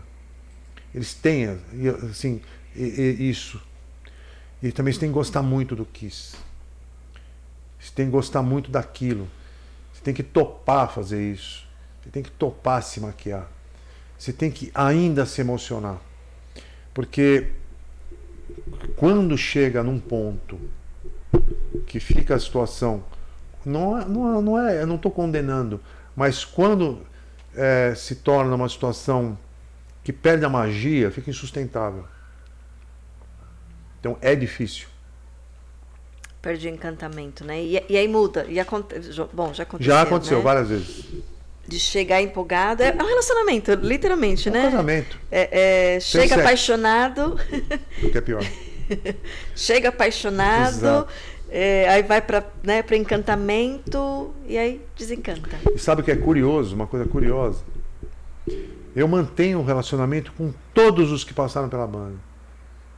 Na- quando sai, porque assim, eu acabo me. é, muitas vezes, não é que sai por causa disso, mas eu, eu acabo cobrando e acabo me tornando inconveniente. Porque ninguém gosta de ser cobrado. Mesmo que ele dê motivo para ser cobrado, ele não gosta. Ninguém gosta. Mesmo que o cara saiba que tem que usar máscara. Pô, você tem que pôr a máscara. Aí você fala 16 vezes para a pessoa, a pessoa se cansa com você. Ela sabe que tem que usar. Então acaba. Dando- Desgastando a relação. desgasta por causa da- da- da- das minhas cobranças, não, não no, no- no- no quesito ordem pessoal, no quesito banda. Você está largando mão, você precisa cuidar disso, cuidado com isso, faça aqui, não está não tá legal, e ainda tento pegar leve. Já, já, já exagerei. Mas depois, todos, é incrível, passaram dezenas pela banda. Eu tenho um relacionamento com quase todos. É bem curioso. Porque há uma lealdade. Não sai com passando a perna, sabe? Tipo, passei a perna em você. Então, assim. é, mas a- a- o barco tem que continuar. Ainda bem que eu tenho os leais, assim, os que tão, pensam bem parecido comigo. Igual. É imprescindível eles estarem junto. Então, eu tem- tem- o, o ideal é, ter, é se achar membros que estejam olhando para o mesmo lugar. Aquela história, o carro tem que estar com os quatro pneus calibrados igual, né? Não, Dica de relacionamento essa. É, então. né? Pode ser diferente, né? Um cantor, um guitarrista, outro baterista, é, o que quebra a guitarra, outro que pula não sei aonde, que são as diferenças, mas o objetivo Tem que ser o mesmo. tem que ser o mesmo, né? Tem, tem que estar, em- estar indo para o mesmo lugar. É. Olha, nem que, nem, nem que ele tenha é, um estímulo, como eu falei no começo, que seja ganhar dinheiro, que não é nenhuma, ninguém fica milionário com isso. Ajuda. Ajuda bem. Mas ninguém fica rico com, com cachê. Mas ajuda, tá? De forma bem considerável. Nem que seja dinheiro, nem que seja pegar mulher, ele pode. Acontece, acontece. Se ele quiser, acontece. Viajar, acontece. Querer tocar, lógico. Querer aparecer, ego, claro, acontece. Querer tirar foto, sim. Todos esses motivos, ou um, não importa. Ou paixão, ou paixão pelo Kiss apenas. Eu, vai, eu gosto tanto muito do Kiss, beleza. Qualquer estímulo que ele tenha, combinado ou sozinho, vale a pena, desde que ele esteja de corpo e alma no projeto, senão fica complicado. Isso aí, isso vale para tudo na vida, né? Levar no vai da valsa fica difícil. Que legal. Eu só vou é, é, assim, pode ser bem, bem rápida, só porque me interessou, me chamou bastante atenção e de repente a gente não sabe se teremos outras oportunidades, né? Então eu quero aproveitar que você tem alguma experiência em relação à surdez, né? Então é um evento ah, que acontece muito. Você tocado nisso. Dá para você está cansado? Como? Tá muito cansado? Dá para a gente falar? Engraçadinho. Dá, dá para falar. É é só porque acho que é uma coisa que é bacana. Pra... Dá para falar. Importante, importante você ter tocado nisso. É, um- é um problema sério, cara. Eu de 2012, como é que eu percebi que tinha perdido a surdez? Tava dormindo, não costumo assistir televisão. O horário que eu sempre assisti televisão foi na hora de dormir, de madrugada, ficava lá vendo televisão. Aí eu tava vendo televisão deitado assim. Ó, não tô mais escutando direito. Aí mudava de lado, peraí, será que aumentava a televisão? Aí tirava o ouvido, ouvia melhor, punha o ouvido, não ouvia melhor. O que, que é isso? Não está percebendo, está surdo. Fui fazer uma audiometria, ou audiometria. Deu. 65% eu perdi desse ouvido e 55% desse. Muito. Aí eu consegui um patrocínio com a Audicare. Patrocínio é um tema que a gente poderia tratar, quem sabe, numa outra oportunidade, que é muito interessante.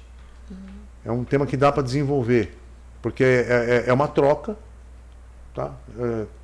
É, é interessante para os dois lados. E a gente tem 19 patrocinadores. Uma delas foi a Audicare, que é uma empresa que cuida exclusivamente de artistas, músicos que têm problema de surdez. E eu descobri que eu estava quase surdo e descobri duas coisas. Tá me atrapalhando para cantar.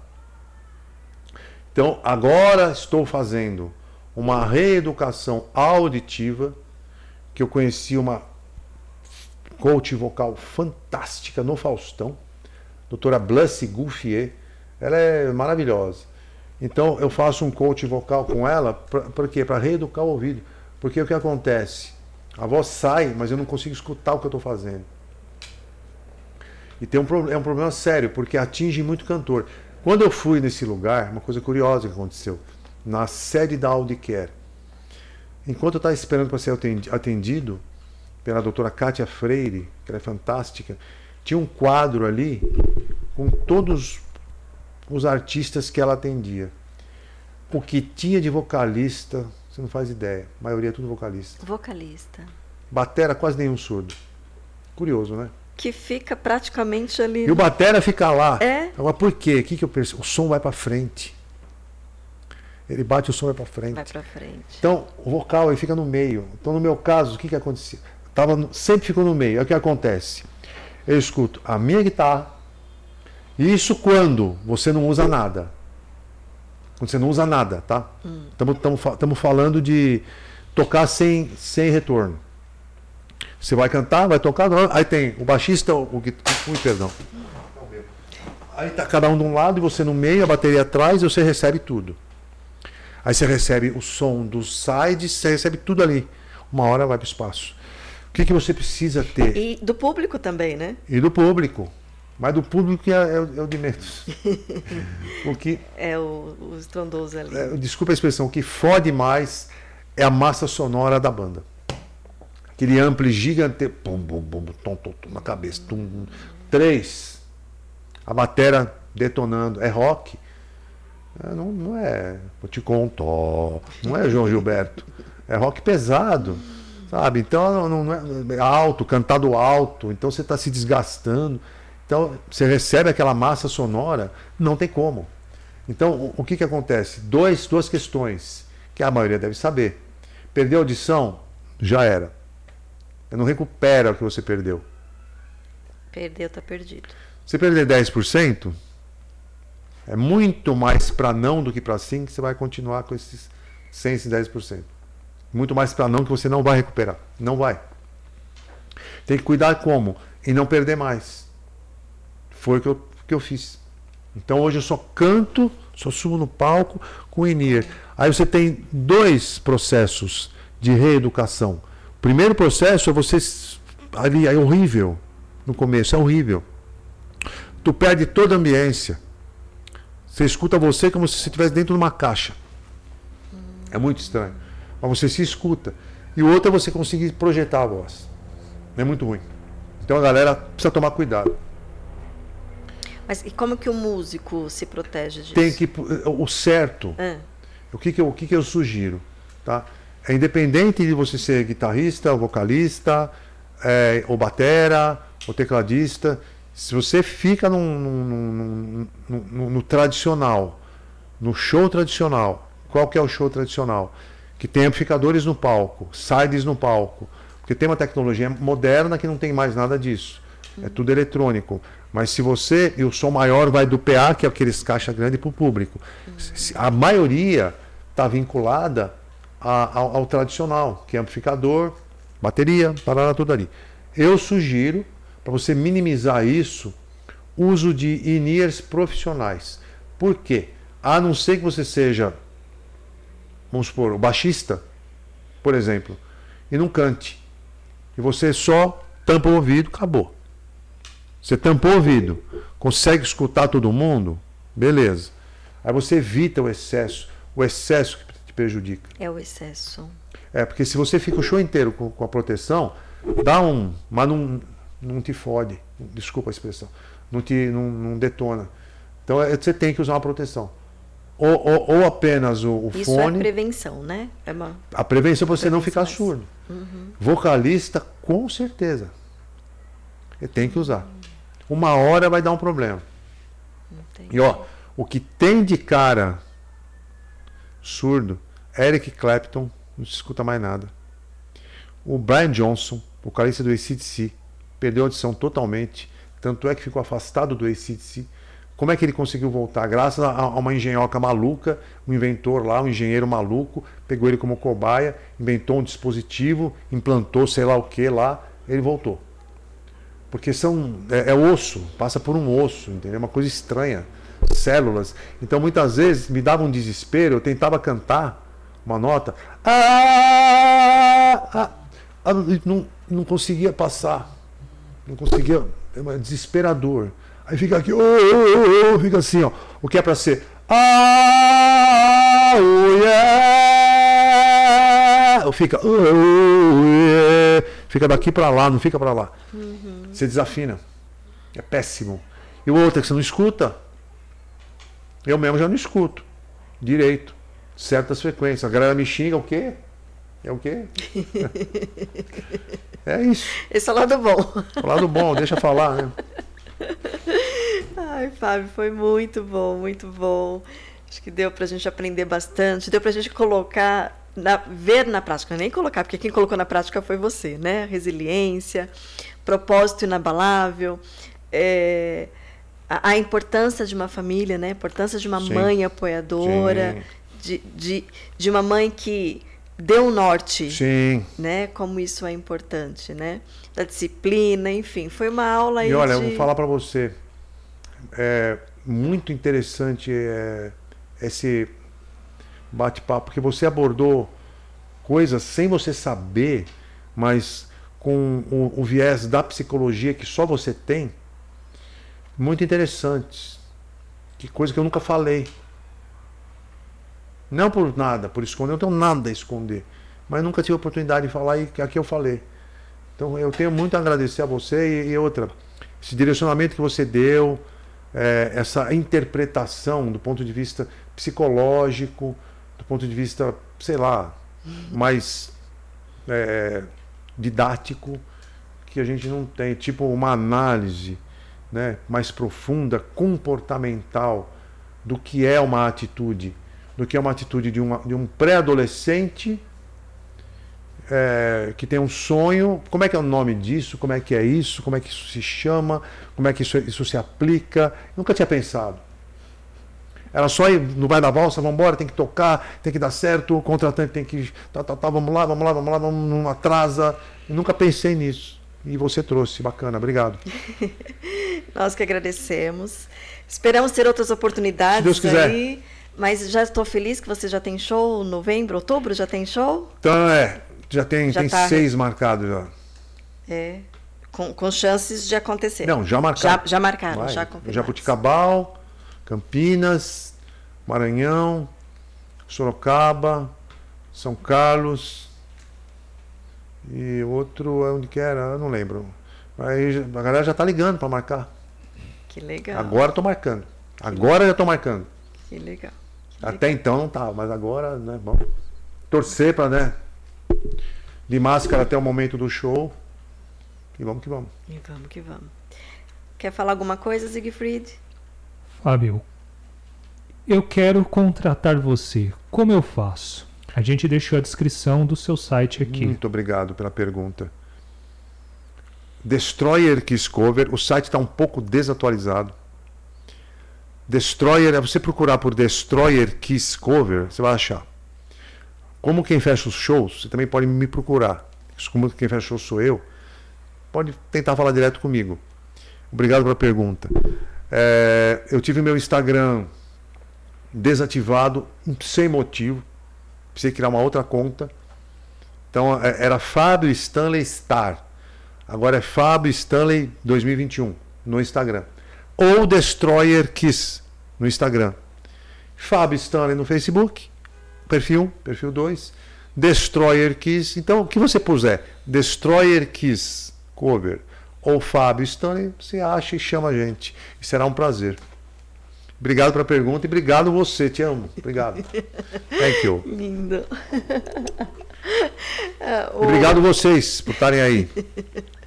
Gente, só preciso dar uma risada. Vocês precisam ver que ah, ah, as nossas câmeras não vai ser possível mostrar, mas eu sem salto, óbvio, né? É que eu estou com salto e mesmo assim é muito engraçado ver você. Temos fotos nesse momento. Mas você ainda deu uma baixadinha, né? E eu tô de salto. É, A parte engraçada. rock and roll, tudo pelo rock and roll. Obrigado, viu, cara. Bom, gratidão imensa, gratidão por, né, por toda essa apresentação que você fez. Eu agradeço. Por ter compartilhado tanta coisa com a gente. Ó, nem percebemos, em duas horas e meia deu. Duas horas e meia. Passa rápido, né? Caraca. Novamente, Obrigado. muito obrigado aí, Obrigado, Fábio, por todo o esforço, por estar aqui Imagina, presente hoje com agradeço. a gente. Obrigado. Tamo junto. Até a próxima. Gratidão imensa. Obrigado, obrigado. E para você que está nos assistindo ao vivo, para você que vai nos assistir em algum outro momento oportuno, gratidão imensa. Lembrando, se inscreve no nosso canal, temos conteúdos incríveis. Nós já começamos a fazer cortes, né, Siegfried? Você quer falar dos cortes? Exatamente. Agora você consegue assistir um conteúdo mais compacto aqui no Divancast durante o dia a dia quando estiver mais corrido. Acompanhem lá diariamente os nossos cortes de cada episódio de cada pessoa que já passou por aqui. É, já iniciamos, já temos cortes no canal é, e temos conteúdo é, bem diversificado, como diz o Siegfried, mas bem enriquecedor.